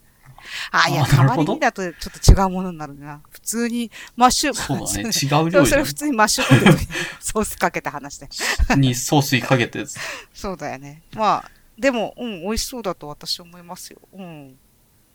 じゃあまあ今度、ちょっとじゃあ、試してみますという。はい。はい。じゃあはい次行きますか。はいはい。はい。えー、ラジオネームベストガイさんからのお便りですはい。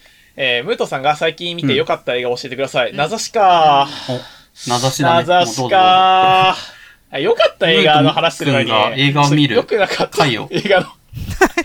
なんでやなんで、なんで？多分、ベストガイさんは、あの、俺のフォロワーで、ああ、なるほど。あのーうんこの間、あの、その、映画見るサーバーでベストガイ見てたんですよね。その人たちがあ。多分、その中の誰かだだと思うんですけど、はいはい。あの、うーん、ちょっと前にモンハンの映画あったじゃないですか。ああ、モンハンの、そう、うんあ。そう、ハリウッドの。あれがマジで悪くて、そうなんだよ。だから聞こえてこない。ちょっとすちょっとスーパーバッドだったんで、あの、もし配信サービスに来たらみんなに見てほしいんですよね。あそうよ。配信サービスに来ないと。それきょ去年の映画の話去年、うんいや、今年かな今年の今年春か春先ぐらいかな。すっごいモかっこンスターハンタ。ーの映画がね。うん。そう、あのね、映像的には結構見どころがあったんですけど、他が全部カスっていう。ハリウッド映画っぽいな、本当。いや、そうなんですよね。映画っぽいねなんか突然ね、なんかばお自分がバイオハザードの映画ではなかったことを突然思い出すモンハン映画なんですよ。あのあのバイオの映画あったじゃないですか。バイオの映画ちょっと前に。あったあった。あのあれと監うん督も主演も同じなんで。あ、そうなんだ。監督も一緒なんだ。似てるよね。そう確かに突然ね、ホラーテイストになるんですよ。そう、で、突そうなん然、あ、やべえ、俺モンハンだったっつって記憶を取り戻して、モンハンになるっていう。なんで監督と主役を同じにしようと思ったんだろう。いいけど。うんわかんない。でもこれだけ聞くとちょっと面白そうだね。そうだね。うん。まあでもあんまりちょっと映画館でお金払ってみたくはないかなっていう感じだったので、ね。まあで、これはあんま良くなかったんで、よか良かった映画としては、エヴァンゲリオンを、あエヴァね。実は、これ、お俺、俺今年の？コテコテのオタクなのに、うんあの、エヴァノータッチで、うん。そういう人結構いる。ほうほうほそう、もう、あえてあまり触れたくなくて、うん。う。あの、に。逆に見てなかったんですけど、ちょっとあの、新エヴァで、はい。あったじゃないですか、うん。今年やっぱ。なんで、新エヴァ見るから、うん。完結しあの、まあ、み、み見てくれと、見とけと、そこまでを。言言われて、仕方ないねっつって一週間で全部見たんですけど、え、アニアニメの？あ、テテレビ。版は、えっと、見てなくて、えっと、あはいはい映画版の方急激と進撃全部と、あと、きあのね、ストーリーは全部知ってんだよね、悪いオタクの癖としあて。るよ、オタクの癖。あるよね、私そう、あと、あとね、漫画も、漫画も全部読んうだ。ん。ああ、じゃあ、ぐらいで。見たんですよ。で、その中で見た中で一番良かったはなと思ったのは、俺、急激で、あ、そうなあ、んだ。急激の、もうずいぶん前に、急激20年ぐらいマ前にジ、終わったやつ。あちょっとね、も、もっと、なんかわけわからん映画だと思ってたんですけど、あ、意外にわけがうわかる。ん。前評判よりは。いや、いや、わけわからんかったけど、うん。まあ、わけわからんなりに、あとこの映画でもまあ、メッセージはあるんだな、みたいなああ、まうんこ。とを結構思っじ人類保管計画の実際みたいなのがちょっと始まってるそう、感なんかあれは結構俺嫌いじゃなかっあ。たんですよね。割と、なんか、も、うんもっと意味不明だと思ってた。あけど、なんかうん感じ、感じる分には、そんなに悪くなかったなと思ってて、うんあの、当時のう、んあの、映像技術の懐かしみも含めて、すごくいい映像作品だなと思った。これは個人の感想であ。す。うん。で。まあ、進撃は逆にあんまり嬉しくなくて、なんかしうん。特に、あの、あ今回のまあ。新エヴァンゲリオンがちょっと、完結の第4部の話かな？そうそう。なんか、実際監督自身の、うん。なんですかね、新象風景とか結婚してどうのっていう話も含めて、なんか奥さんみたいな人が最後ヒロインみたいな感じで出てきて、あの、オタクは現実を見るみたいな感じの終わり方になってるみたいなそう、そうなんだよ。話ですよ、そうなんだよ。あのー、やっぱ、俺つれえわっていう。そうだね そうだね。ねいやレディープレイヤー1でも俺同じこと言ってたんだけど、あの、スピルバーグのね、うん。一昨年ですか、うん。もっと前 ?3 年ぐらい前かな？の作品ですけど、まあ、あのすごい先進的なね、未来のインターネットの世界で、うん。まあ、主人公たちがドッタンバッタンやった逆に、あの、最終的には、まあでもたまにはネットというか、こう、そういう二次元の世界だけじゃなくて、こう、最終的には主人公がヒロインとイチャついて、現実に戻ろうよみたいな感じで終わってて、俺ぶち切れんですけど。じゃないか。最悪じゃんと思って。いや、いい、いいんだよ。あのね、そういうメッセージがあってもいいんだけど、エヴァンゲリオン、新エヴァンゲリオンをさ、なんか本当に必要としてたのってさ、うん。あなんかこれ他の友達にも言ったんですけど、はエヴァンゲリオンから解放されたさ、なんていうかこう、ちゃんと社会でやっていけてる人たちっているわけじゃん、その20年経った中でもさ。ちゃんと社会でやりつつ、あねあ、エヴァ終わったんだ、見に行くかぐらいのさう。ん。でもそういう人たちにはいはいはい新エヴァンゲリオンは必要ないんだよ。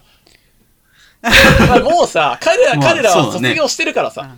卒業してるからら、ね。新エヴァンゲリオンが本当に必要だったのは、エヴァンゲリオンの呪縛にとらわれ続けて、なんかこう、くすぶってる人たちじゃ、だったんじゃないのって思ってて。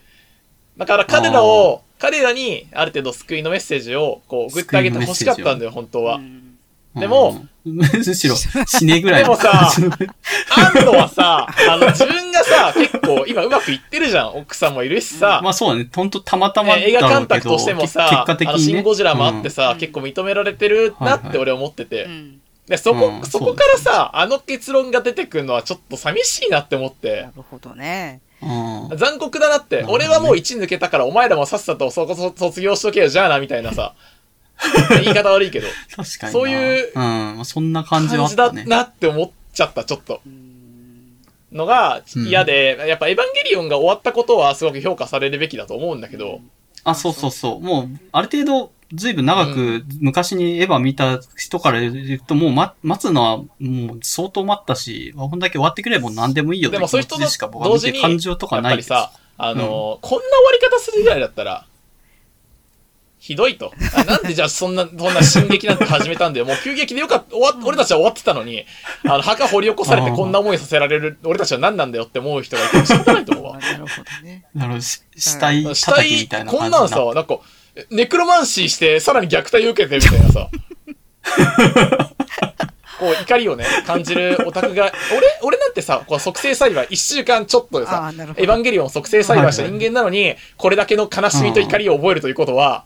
20 年間、こう、とらわれ、とらわれ続けて、あの、劇場にたどり着いたオタクがですよ。こう、うん俺と、俺よりさらに大きな感情を持ってしまっても、うーん。うん。不思議じゃないのかなーってちょっと思った。なんかコテコテのオタクの人って、だから逆に、新エヴァそんなめっちゃ褒められるんかなっていうのはちょっと疑問だった。でもなんか、見てみたら意外と評価割れてて、やっぱ、うん。うん。うんあ、そうだあ、ね。なんか、そっかーって思った。でもこれ、この映画をすごい絶賛する人と仲良くなるのは難しいかもしれん。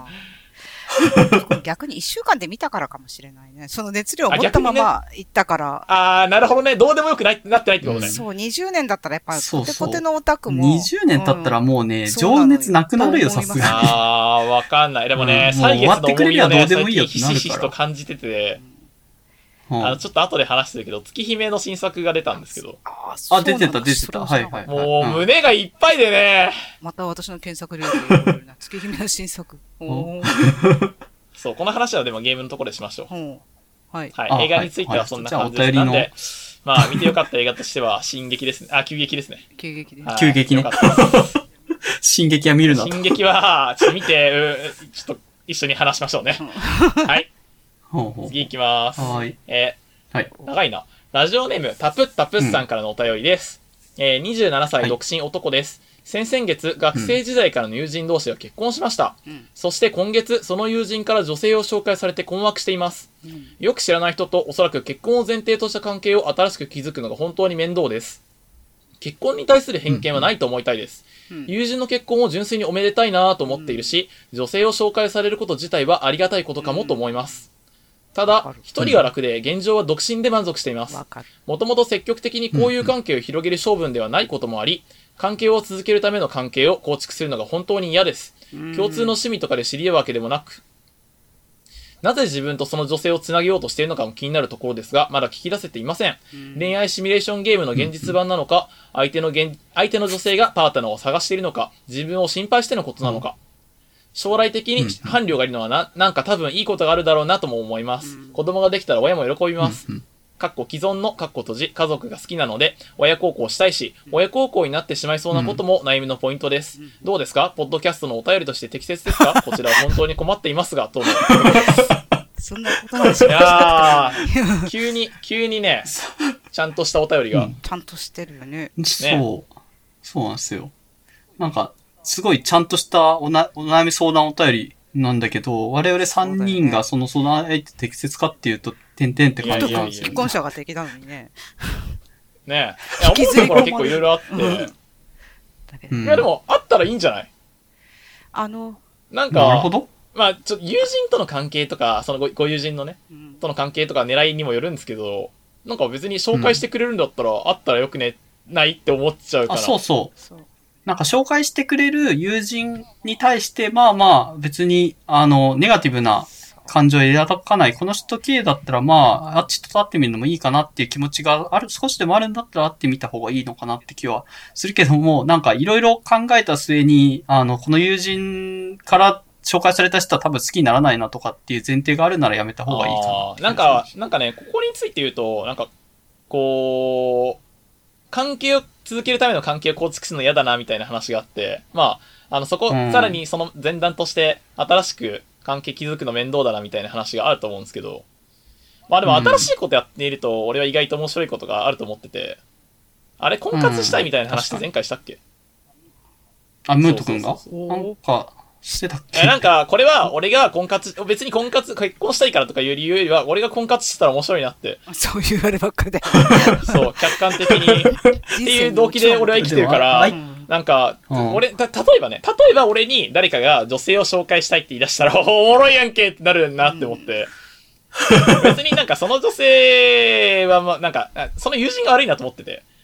あなんか俺に女性を紹介するということは、まあそういう、まあこっちと面白半分でもしゃあない。うん。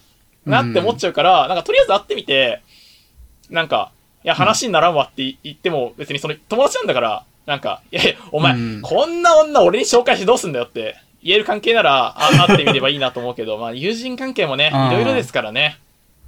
まあそうだね、うん。そうしたことで友人としては、それをおじゃんにするのはないわとか、それで友人なくなっちゃったらそうそうそれはそれでもったいないから。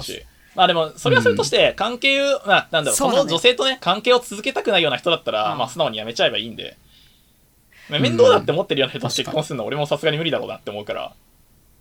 うん。確かに、会ってみるのがいいのかなっていうのは。俺も別に結婚を諦めてるわけじゃなくて、こうこんな、うん。こんなヒューマンもね、もしかしたら結婚できる可能性がこの世にあるのかもしれないってまだ結婚思ってるから。できするとすればどういう人がいい？え、うん逆に聞きたいんだけど、どういう人なの？いや、だから聞いてんだよ、それをよ。え、だから、俺と俺の、俺の想像が及ばないから、君のストライクゾーンの 範囲を聞いてるえ。超常現象が起きて、合法的なストライクゾーン。あ、なるえ、子ほど。供じゃないってことでしょ？そうそう。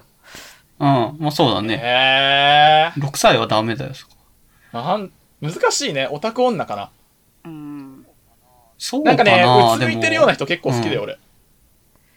ほなんだろう。つむいてるっていうのはなんか意味な深何？でななんて言ったらいいんだろう。難しくて、別になんかオタクだからオタクの女がいいみたいな話じゃなくて、うんう。うん。まあ説明するのが楽だよね。まあそれは楽だけど、うんああ、そういうこととは思う。あの、なんだろう。でも別に割と本本本気で、うん俺のことが好きになってくれるんだったら別にいいよ。なんか。なんか誰かを、なんか成人女性を好きになったことがあんまりないから、そうでしょ。だからそう、そう。だからうん。結婚をする、しするとすれば、元徳のことを好きな人っていうのは一つあると思うけど、それで、そうそうだよね。うん。それしかない。よね。うん。それで武藤君が相手を好きになるかどうかって別問題、うん。っていうそれもあるよね。ことですよね。それ別問題と。かなり相手女ど性にしてはうなんだろう。わかんなくて、あの、なんか、結構俺のこ、俺は俺のことが好きな人を好きになるみたいなところがある。おー気がする。あんまり人から好かれないから、うんうん。ああ、そっか。ついてくれるだけでも結構ムート君的なポイントアップってうん感じ。お前いいやつじゃんってなる。それはわかるよ、わかるよ。そう、あんまりにも好かれない。あの、俺面白がってる人はたくさんいるんだけど、うん俺を好いてる人っていうのうんはあんまりいないんだよ、多分。まあ、そんなこあもしかいや、ごめん、いるのかもしれない。いいたらごめんなさい。いたらごめんなさいなんだけどだっ、て友達、友達経由でそういう、ムート君に彼女なりそういう、紹介されてるんだったら紹介するよっていう、女友達紹介するよって言ってくれる人が過去いたかっていうあ話そう、存在しないからね、ちょっとわかんないんだよな。俺に、俺に女性を紹介したいよって言われたらさ、びっくりするじゃん、まず。え？ってなるじゃ。うんん。え、いろんな前提条件をお前に説明する必要がそれないと思うが、みたいな。うん、そうそうう。ん、まあそうだねだ。から多分みんな、こう、門前で諦めざるを得ないから、すあの、し あの、紹介しないんだと思うけれど。うん。うん。何しろまあ6歳じゃないしなっていうようなこと。理由、まあ、そういう理由だと思うけど。あそあれ、でもさ、俺が子供大好きなのってあくまで性的な思考であってさ、でも結婚には大事じゃない？あーでも大事だよな。そうだよな。その、全然別問題みたいに言われるとく 困るんだけど。そうなの？いや別問題じゃないっていうのもあるよ。そういうのに興味がない成人女性がいいのかもしれない。それ。そういうのに？どどういうこと？え、そのペ、ペド的な話に興味がない人？あ、なんか、結婚生活、結婚生活って言ったらいいのかわかんないけど、なんだろう、あの、こう、配偶者がいた方が有利になることって社会的に多いじゃないですか。あ、それは現実的そのな話として通りだと思いますよ。幸福度とかも結婚してた方が高いですとかってデータであるから、うんなんかそのために結婚したいって人ももちろん籍上だけでも、こう、俺と結婚してくれる人を探しています。だからそういうのは、あの、だからそういうことなんだよ、条件っていうのはね。あの、そういうことなんですかね。女性の、女性で同居してくれる人がいて、まあ、あの、戸籍については大相談ぐらいの人を探していますっていうのは一つ条件としてはあるよね。そんな気がするよえ、ね。どういうことこ戸籍は何？は入んないとはまた相談しましょうとか。お互いのほら家族環境とかもあるじゃん。あ、ありますね。うんな、な、な、なんなんなら同居しなくてもいい。あっていうぐらいの、そのくらいの条件をうん武藤君が提示すれば見つかると思うけど、その着地はあんまり面白い結婚ではない。そうなんだよね。うん。でも、まあ変わん俺なもんか現実的だしさ現実的、で。もしかしたら俺結構普通あり、普通に幸せになるかもしれないんだけど、あの、でも、あんま面白くないよね。面白くはない。あの、うん。面白くなくてもいいんだけど、武藤君が求める面白い人生ではないかもしれないけど、そうなんだよね。これ結構考えたことあるんだけいいと思うよ。ど、うん、面白くはないなと思って。うん、いいと思う。面白くなくてもいいだろうでもせ政略結婚的なところうんを本当にちゃんとやってる人もいるだろうし、そういうマッチングサイトみたいなのあるんじゃないかな。いやでもなんかつま、つまんなすぎて俺が耐えられない気がする。なんか俺面白い、と思うなんか自分が面白いと思ってないこと頑張れない気がするわ。うん、っていうのは十分あると思うな。うん。社会通念的にはちゃんとそういうしっかりした、あの結婚し結婚してるんだっていうポイントもゲットでき、社会性って意味では悪くない。からこの人も言ってますよね。なんか親も喜ぶだろう。か親孝行したいし、そうなっちゃうのが悩みのポイント。これ悩んでるっていうのはどうなんだ？自分の気持ちと親孝行、親孝行はしたいっていうのも自分の気持ちなんだけど、そこになんこのか乖離がある方の一番のあれはこの、あれは、あの、中段ぐらいにある関係を続けるための関係を構築するのが本当に嫌ですね。もうここに尽きると思うんですよね。いや、わかるね。これなんですようんうんうん。ねあの、私も、なんか例えば、ほうほう。紹介するとか言われても、結局その、うん言ってあるように、その趣味が同じとか、で、話が合うとかっていうことで結婚に至る分には全然この方で全然不同意なところはないんだろうと思う。うん。でも、うんこの、今度その友達からと、あの、紹介される人は、おそらく結婚を前提にっていう話、まあ、この人、恋人にどうですかっていうふうに言われているのだから、それがめ、はいはい。まあ嫌だというか、面、まず、まあわかんないけど、おそらく面倒でらっしゃる。うん。まあ面倒だ。で、うんそこまで自分が、今この人が今結婚したくて、そういう人を求めているんだったらめ、もちろん面倒じゃないけど、でも、友達、うん多分、おそらく、この人が急に女性を紹介、お友達が急に女性を紹介するようになったのはそんなに深い意味はなくて、結婚した人には割とありがちじゃないですかね。あ、うん本あ、そうだね。当にそうなんんか結婚した人は結局、結その奥さん構あるよね。側の知合り合いが増えたりとか、あるいは、あの、奥さん側も、えっと、適齢期になってらし、奥さん側のお友達も適齢期になって、うん。一気に、まあ女性のお友達が増えたりとかして、そうそう。そんなにまあ深い意味はないのかなと勝手に思うんだけど、だからまあそういうのって割と世の中にはありがちだから、そんなにもしかして構えなくてもいいんだけど、でも、その、その気がないならやっぱ断るべき、断るっていうかその気がないって一応言うべきじゃん。今結婚考えてないとか、うんでもそ、そうじゃないと誠意がないような気がする、されるんじゃないかなと思うのよ、この人。うんで、うんその、で、向こうは気軽に会ってみろって言われて、気軽に会いに行くけど、そしたらもう例えば、うん。あの、1回目は少なくとも猫をかぶってじゃないけど、ある程度様子見をしてうんいかないといけないとか。で、あの、気詰まりな時間かもしれんし、もしかして楽しいかもしれないけど、もしかしたらなんかずっと気を使うかもしれない。それが、うん。で、そそういうのを考えるときになぜ関係を続けるための関係 を新しく作作らないといけないのかっていうのは、すごくよくわかるよね。うん もう、だから自分がどうすするかによるんだけど、だから将来的に別に結婚するのはいい。うんっておっしゃってるわけだから、うんし、しまあ、むしろしたい側なのかもしれないけど、今はいいっていうえーことうん。は、すあの、言ってあることはすごくよくわかるなと思ってみ見るんだけれども。でうん結局、まあ、会ってみるのも会わなくてもいいんだけど、いいんだけどっていうか、いいんだけど、うんまあ、私は多分この人が、ここは、まあ、この人の未来の姿、未来の存在として言うとすれば、まあ、今はそういう人もいっぱいいる。独身の人もいっぱいいるし、紹介してくれるという人もいっぱいいて、いいんだけど、将来じゃあ、あ、そろそろ結婚してもいいかなと思った時っていうのは、あ時の母数っていうのは、例えば10年、20年、30うん年経つにつれ、どんどんどんどん減っていくわけで、で、それでもしかして後悔するかもしれないし、全然平気かもしれない。その人にとっては平気かもしれないうん。ので、まあ、あその、それだけ、その母数をどの程度保つっていうのをかん、あの、どの程度確保しておくかっていうことだと思いますね。うんもし積極的に結婚したいんだったらね。まあでも後悔って後からしかできないからそう、さだ。からなってみて、27歳の独身、あ、27歳の男性が独身でも全然辛くないと思うんですよね。そうだね。まあ、そうですでね、。必要も感じないっていうのはよくわかる。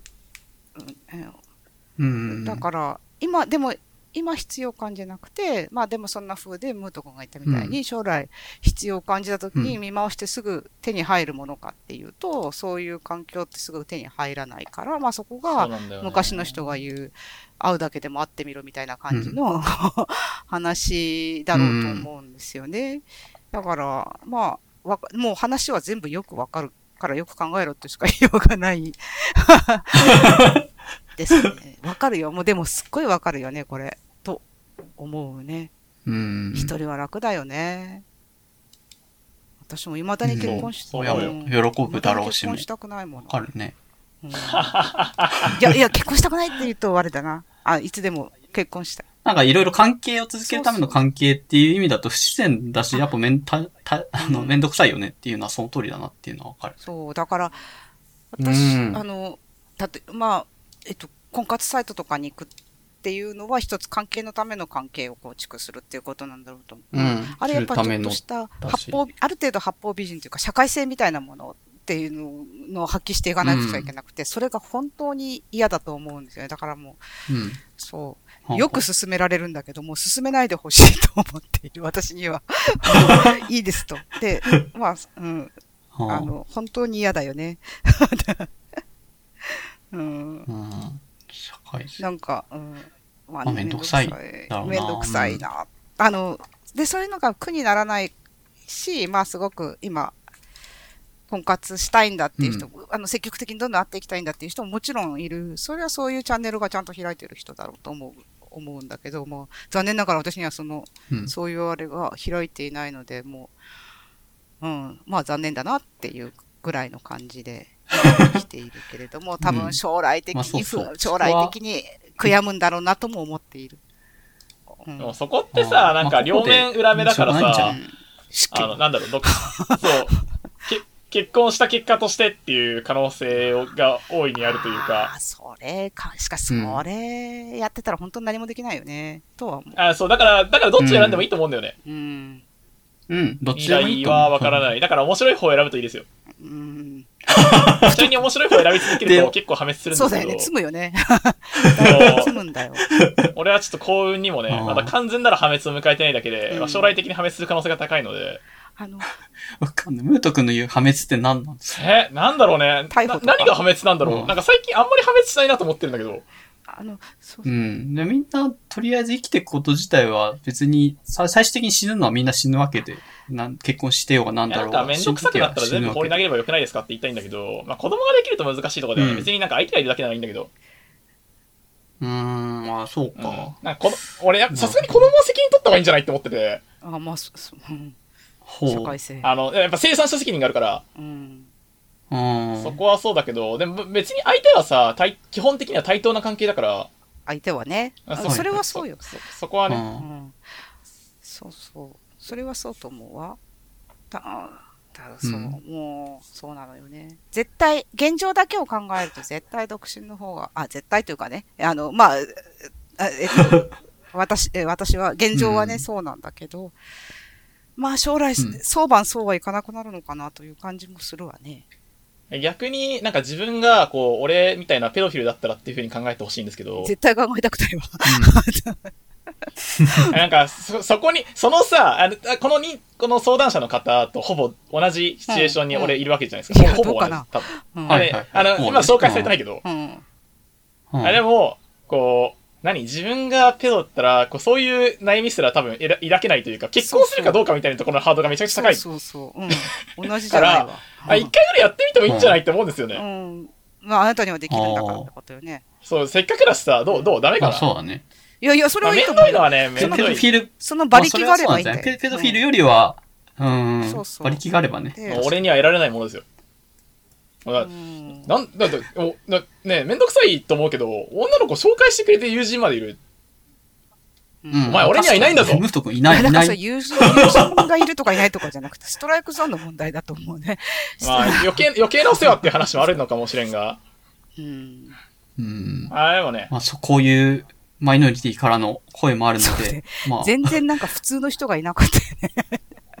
ありんちゃんがかろうじて普通の人だった。うん。あみんなさ、なんか、ーあれじゃない？マイノリティ冷静じゃないじゃん。うんあ、でもそういうのがいいと思う、私は。結婚するとき超冷静だったら結婚なんてできないと思うんだよね。うん全然なんか浮き足だって。なんかさ、だって自分のプライベートスペースにわけわからん女をさ、わわけわからんって言ったらだけど、わけわかってるかもしれんけど、なんか、ね、知らん人じゃん、でも。うんうん。知らん人じゃもうないけど、まあね知らん人だったわけじゃん。自分じゃないよ、うん少なくとも。そういう人が入ってきてさ、なんかね、間に子供ができたりするんで恐ろしいことですよ。そういう簡単なシミュレーションさえできなくなるというような、やっぱ精神状態に陥ってみたいよね。ね。そしてそういう重、ねそうそう、そしてそういう重大なあの、うん戸籍をいじるような決断をすするときがそういうもうまともな状態じゃないとうんいうような、あの、そのくらいのあれはしてみたいですよね。とは思あでもいますよ。もう俺がでも盲目になる状態ってそれ子供がめっちゃ好きってことでしょ？やべえなと思って。うん。それかなんかすごい、そういう状態じゃなくてよかったよ、すごい運命のエロゲーとかに出会って、犯罪の匂い。新しい性癖をこじ開けられる狂ってるって。新しい性癖。ああー。すごい、すごい、なんだろうな、人妻いいじゃんみたいな。あ人妻いいじゃんダメだろ、うん。ダメダメじゃねえか。まだもうちょっと例えば、悪ちゃん、一応こじ開もくじゃん。もっとあっただろ。問題なさそうな癖が。あの、一応合法あ、まあ、民法には引っかかるかもしれないけど、刑法に引っかかってる。だ全然合法じゃない。刑法は大丈夫。あ刑法は大丈夫だね。確かにそうかも、あそうかなそのくらい一応悪じゃん。一応悪じゃん。だからまあ、そうやってじりじりと、人妻がいけたらいけるよ、未亡人とか。あ確かに一つもいけたらいけるよな でも俺が未亡人と結婚したって言ったらさ 連れ子狙いなんだろうなって思われる連 れ子ダメだよね。それは、連れ子は良良くないね。うん。連れ子は良いや、くない。一回マジで食った時に、マッチングアプリで、こう、連れ子ついてる、女の子の連れ子連れてる未亡人探そうかなって思ったとかあったんだよね。よく踏みとどあ、まった。なんかすごい、偉いぞでも。さすがにだなって。良くない、偉い、あの、偉いぞ、この、よかった。このさすがにだなは、ちょっと小学校の教師になろうかなって思った時と同じ踏みとどまり方だよ。さすがにだな。よく頑張ったぞ、うん本当ね。偉いぞ。保育士になろうかなって思った時も同じこと思った。さすがにだな。よかった、思もう本当によかったよかった。理性があってよかった。教師にならなくてよかった。まあ、それはそうかもね。あまあ、俺にそもそも教師うん多分向いてないっていうのもあるけど、まあ、そんなこともないと思うけど、そんなこともないと思うけど、なんかね、あの、すごい嫌な結末迎えそうだよね。やっぱ我慢できなくなると思うわ。毎日子供と接してたらさ。それ、まあ、それはどうかわかんないけど、やっぱね、好きな子ってできるわかんないけど。できちゃうよね。多分いい子っていつるのよ。辛いと思うわ。うん。うん。だから、今、うんキャラクターがなければ辛くないものでも、キャラクターがあって、あ、この子、例えばいい子だなと思うと、評価できるなっていう部部分があると、辛くなると思うわ、きっと。いや、辛くなると思うんう、多分。うんあの、なんだろう、自分、自分の存在とかと向き合う時間が長すぎるとう、ん、まあそうね。俺は時々向かい合って 辛い、辛いなって思ってるけど、うんできるだけ日常生活の中では考えないようにしてて、うん考えすぎちゃいけない。あうんこれ、これについて考えても、基本的にあまりいい結論が出ない。そうね。うん、確かに。そう、うん考えないわけにはいかないけど、でも多分そういう仕事についてるとずっと考えなきゃいけないからそ、うね。なかなかあのそれはちょっと出てくるよ。うん、だから続か、うんいろんな意味で続かないと思うんだよね。だからよかったなう、まあそれはよかったすいません、ちょっと質問からそれましたがう。ん。まあ、回答になってるかは回答としてはわからないけど、回答にはならなかまあったけれども、頑張れと。でも、うんアクセル踏み込んでみるのもまた一興かなという、うん。そういうアドバイスそういうアドをあっ。た上で自分で考えて、まあでもまあ超わ好きにかるぞ、もう。判断したら良いと思いこのます。状態超わかるよね。気持ちはわかる。もう。まあでもこういうのあるんでしょうね。状態としてはめちゃ。めちゃわかるよね。うん。うん、でもうん、共感はできる。うん。あの、面倒く私もさいでしょ。そう。私も別に紹介されてないけど、そうなったらこうだろうなっていうのはわかる。一人で楽しいのあれでもお寺の、おお寺の人寺の人から紹介されてあいやみたいさな。その前、それはまあ、ネタみたいなもんで。いや、そうなんだけどか、あれとはやっぱ濃度が違うというか、それはあなた、ああれですよ。私ぐらいの妙齢になると、もほう、もうすれ違うおじさんが全員、全員言ってきますよ。すれ違うおじさんが、す 見つけてやらないかんな、みたいな感じのことは絶対言ってくる。まあまあ、袖す確かに、モラズさんぐらいになるとそう確かにそうかも。袖すり合っただけの人がもう、もう、えー独身なの？すごいね。俺に任しとけみたいなやつがどんどん。いやでもそれはさ、やっぱモラズさんがさ、こうある程度さ、うんなんだろう、こう、いい人だからだと思いますよ。マジ、マジな話。まあそうん。そうかな。こいつが、こいつが独身なのは納得だなみたいな人間にはそういうこと言わないですからね、やおっさんたちも。そういう、うんそう納得がいかないってわけじゃないんだよね。そうそうなんか、まあ、けしからん喜ぶかって言われたら妙だけど。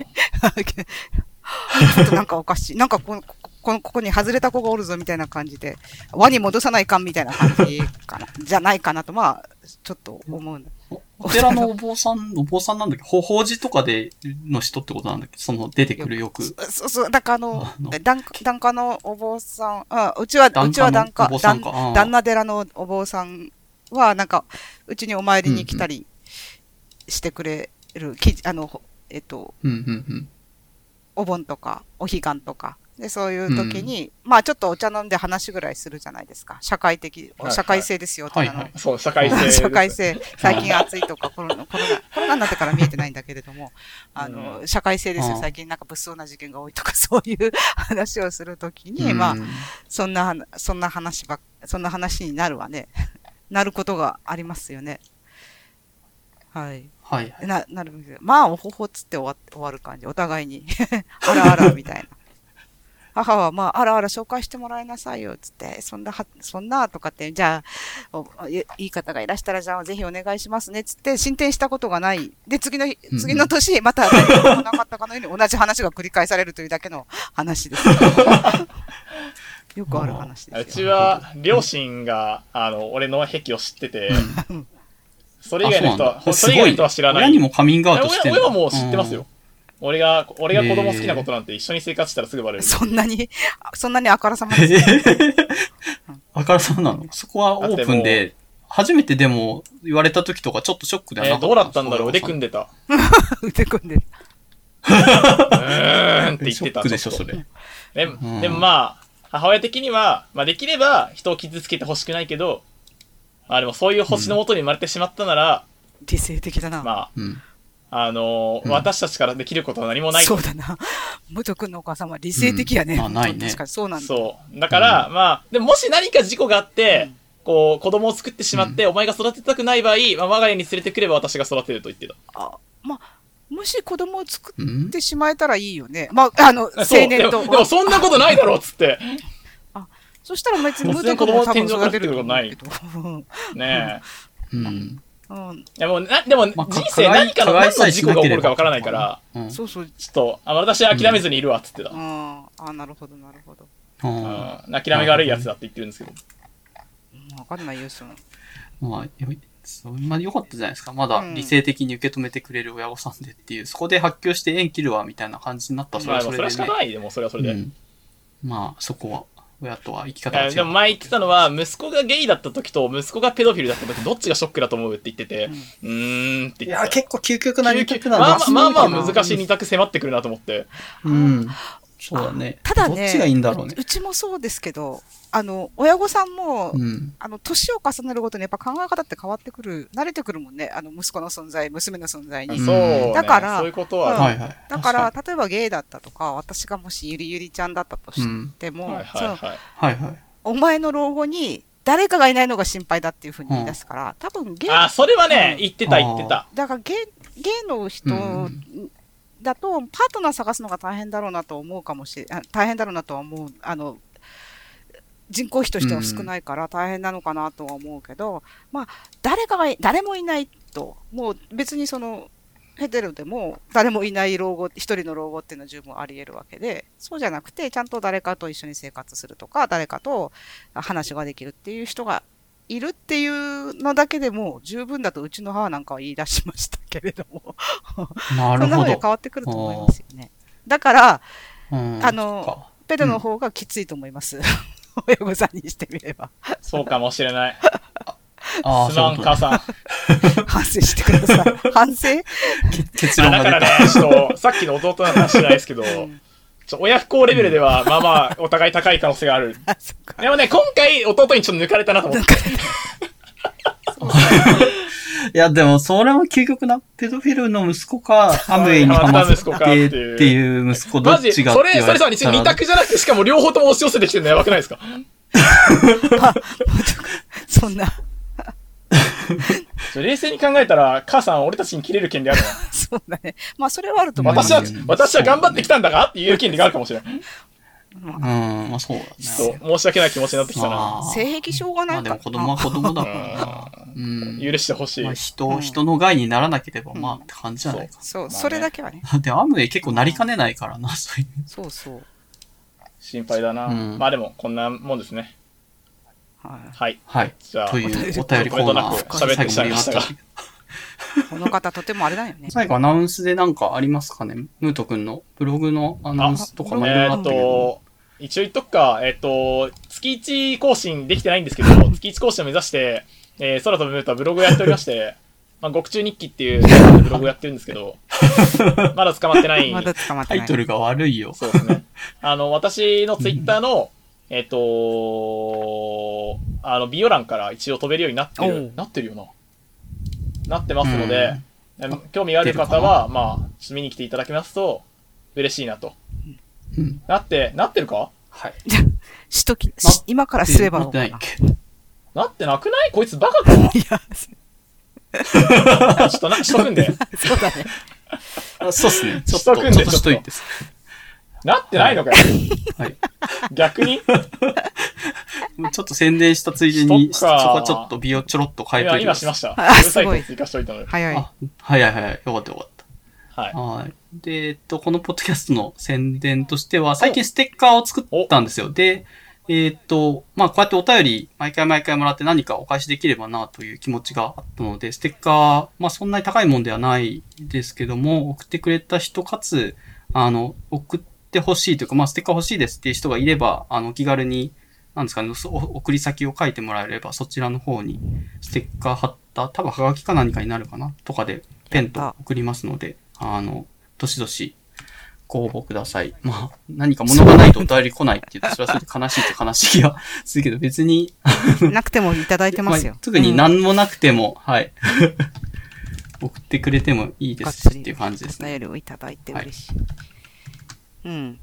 うん。そうですね。で、あと、せっかく、まあ、今回もかなり、まあ本当だよね。大変だ。話していただいたので、すごい時間になっちゃった。ごめんなさい、あら、荒木さ。うんん。いえいえあの、また、ハッシュタグ ARKBFM まで、あの、モラズさん、ムート君、まあ、私あるまで何かまあ感想をいただけると嬉しいですというところではありますね。やばい。それはマジでやばいな。それはマジでやばいね。はい。はいまあ、そんなところで、あの、はい今回は終わりかな。はい。どうも、ムート君、どうもお疲れ様でしありがとうございまた。ありがとうごはい、お疲れざいました。様でした。長々と。長々と。聞いてる方もありがとうございました。本当ですね。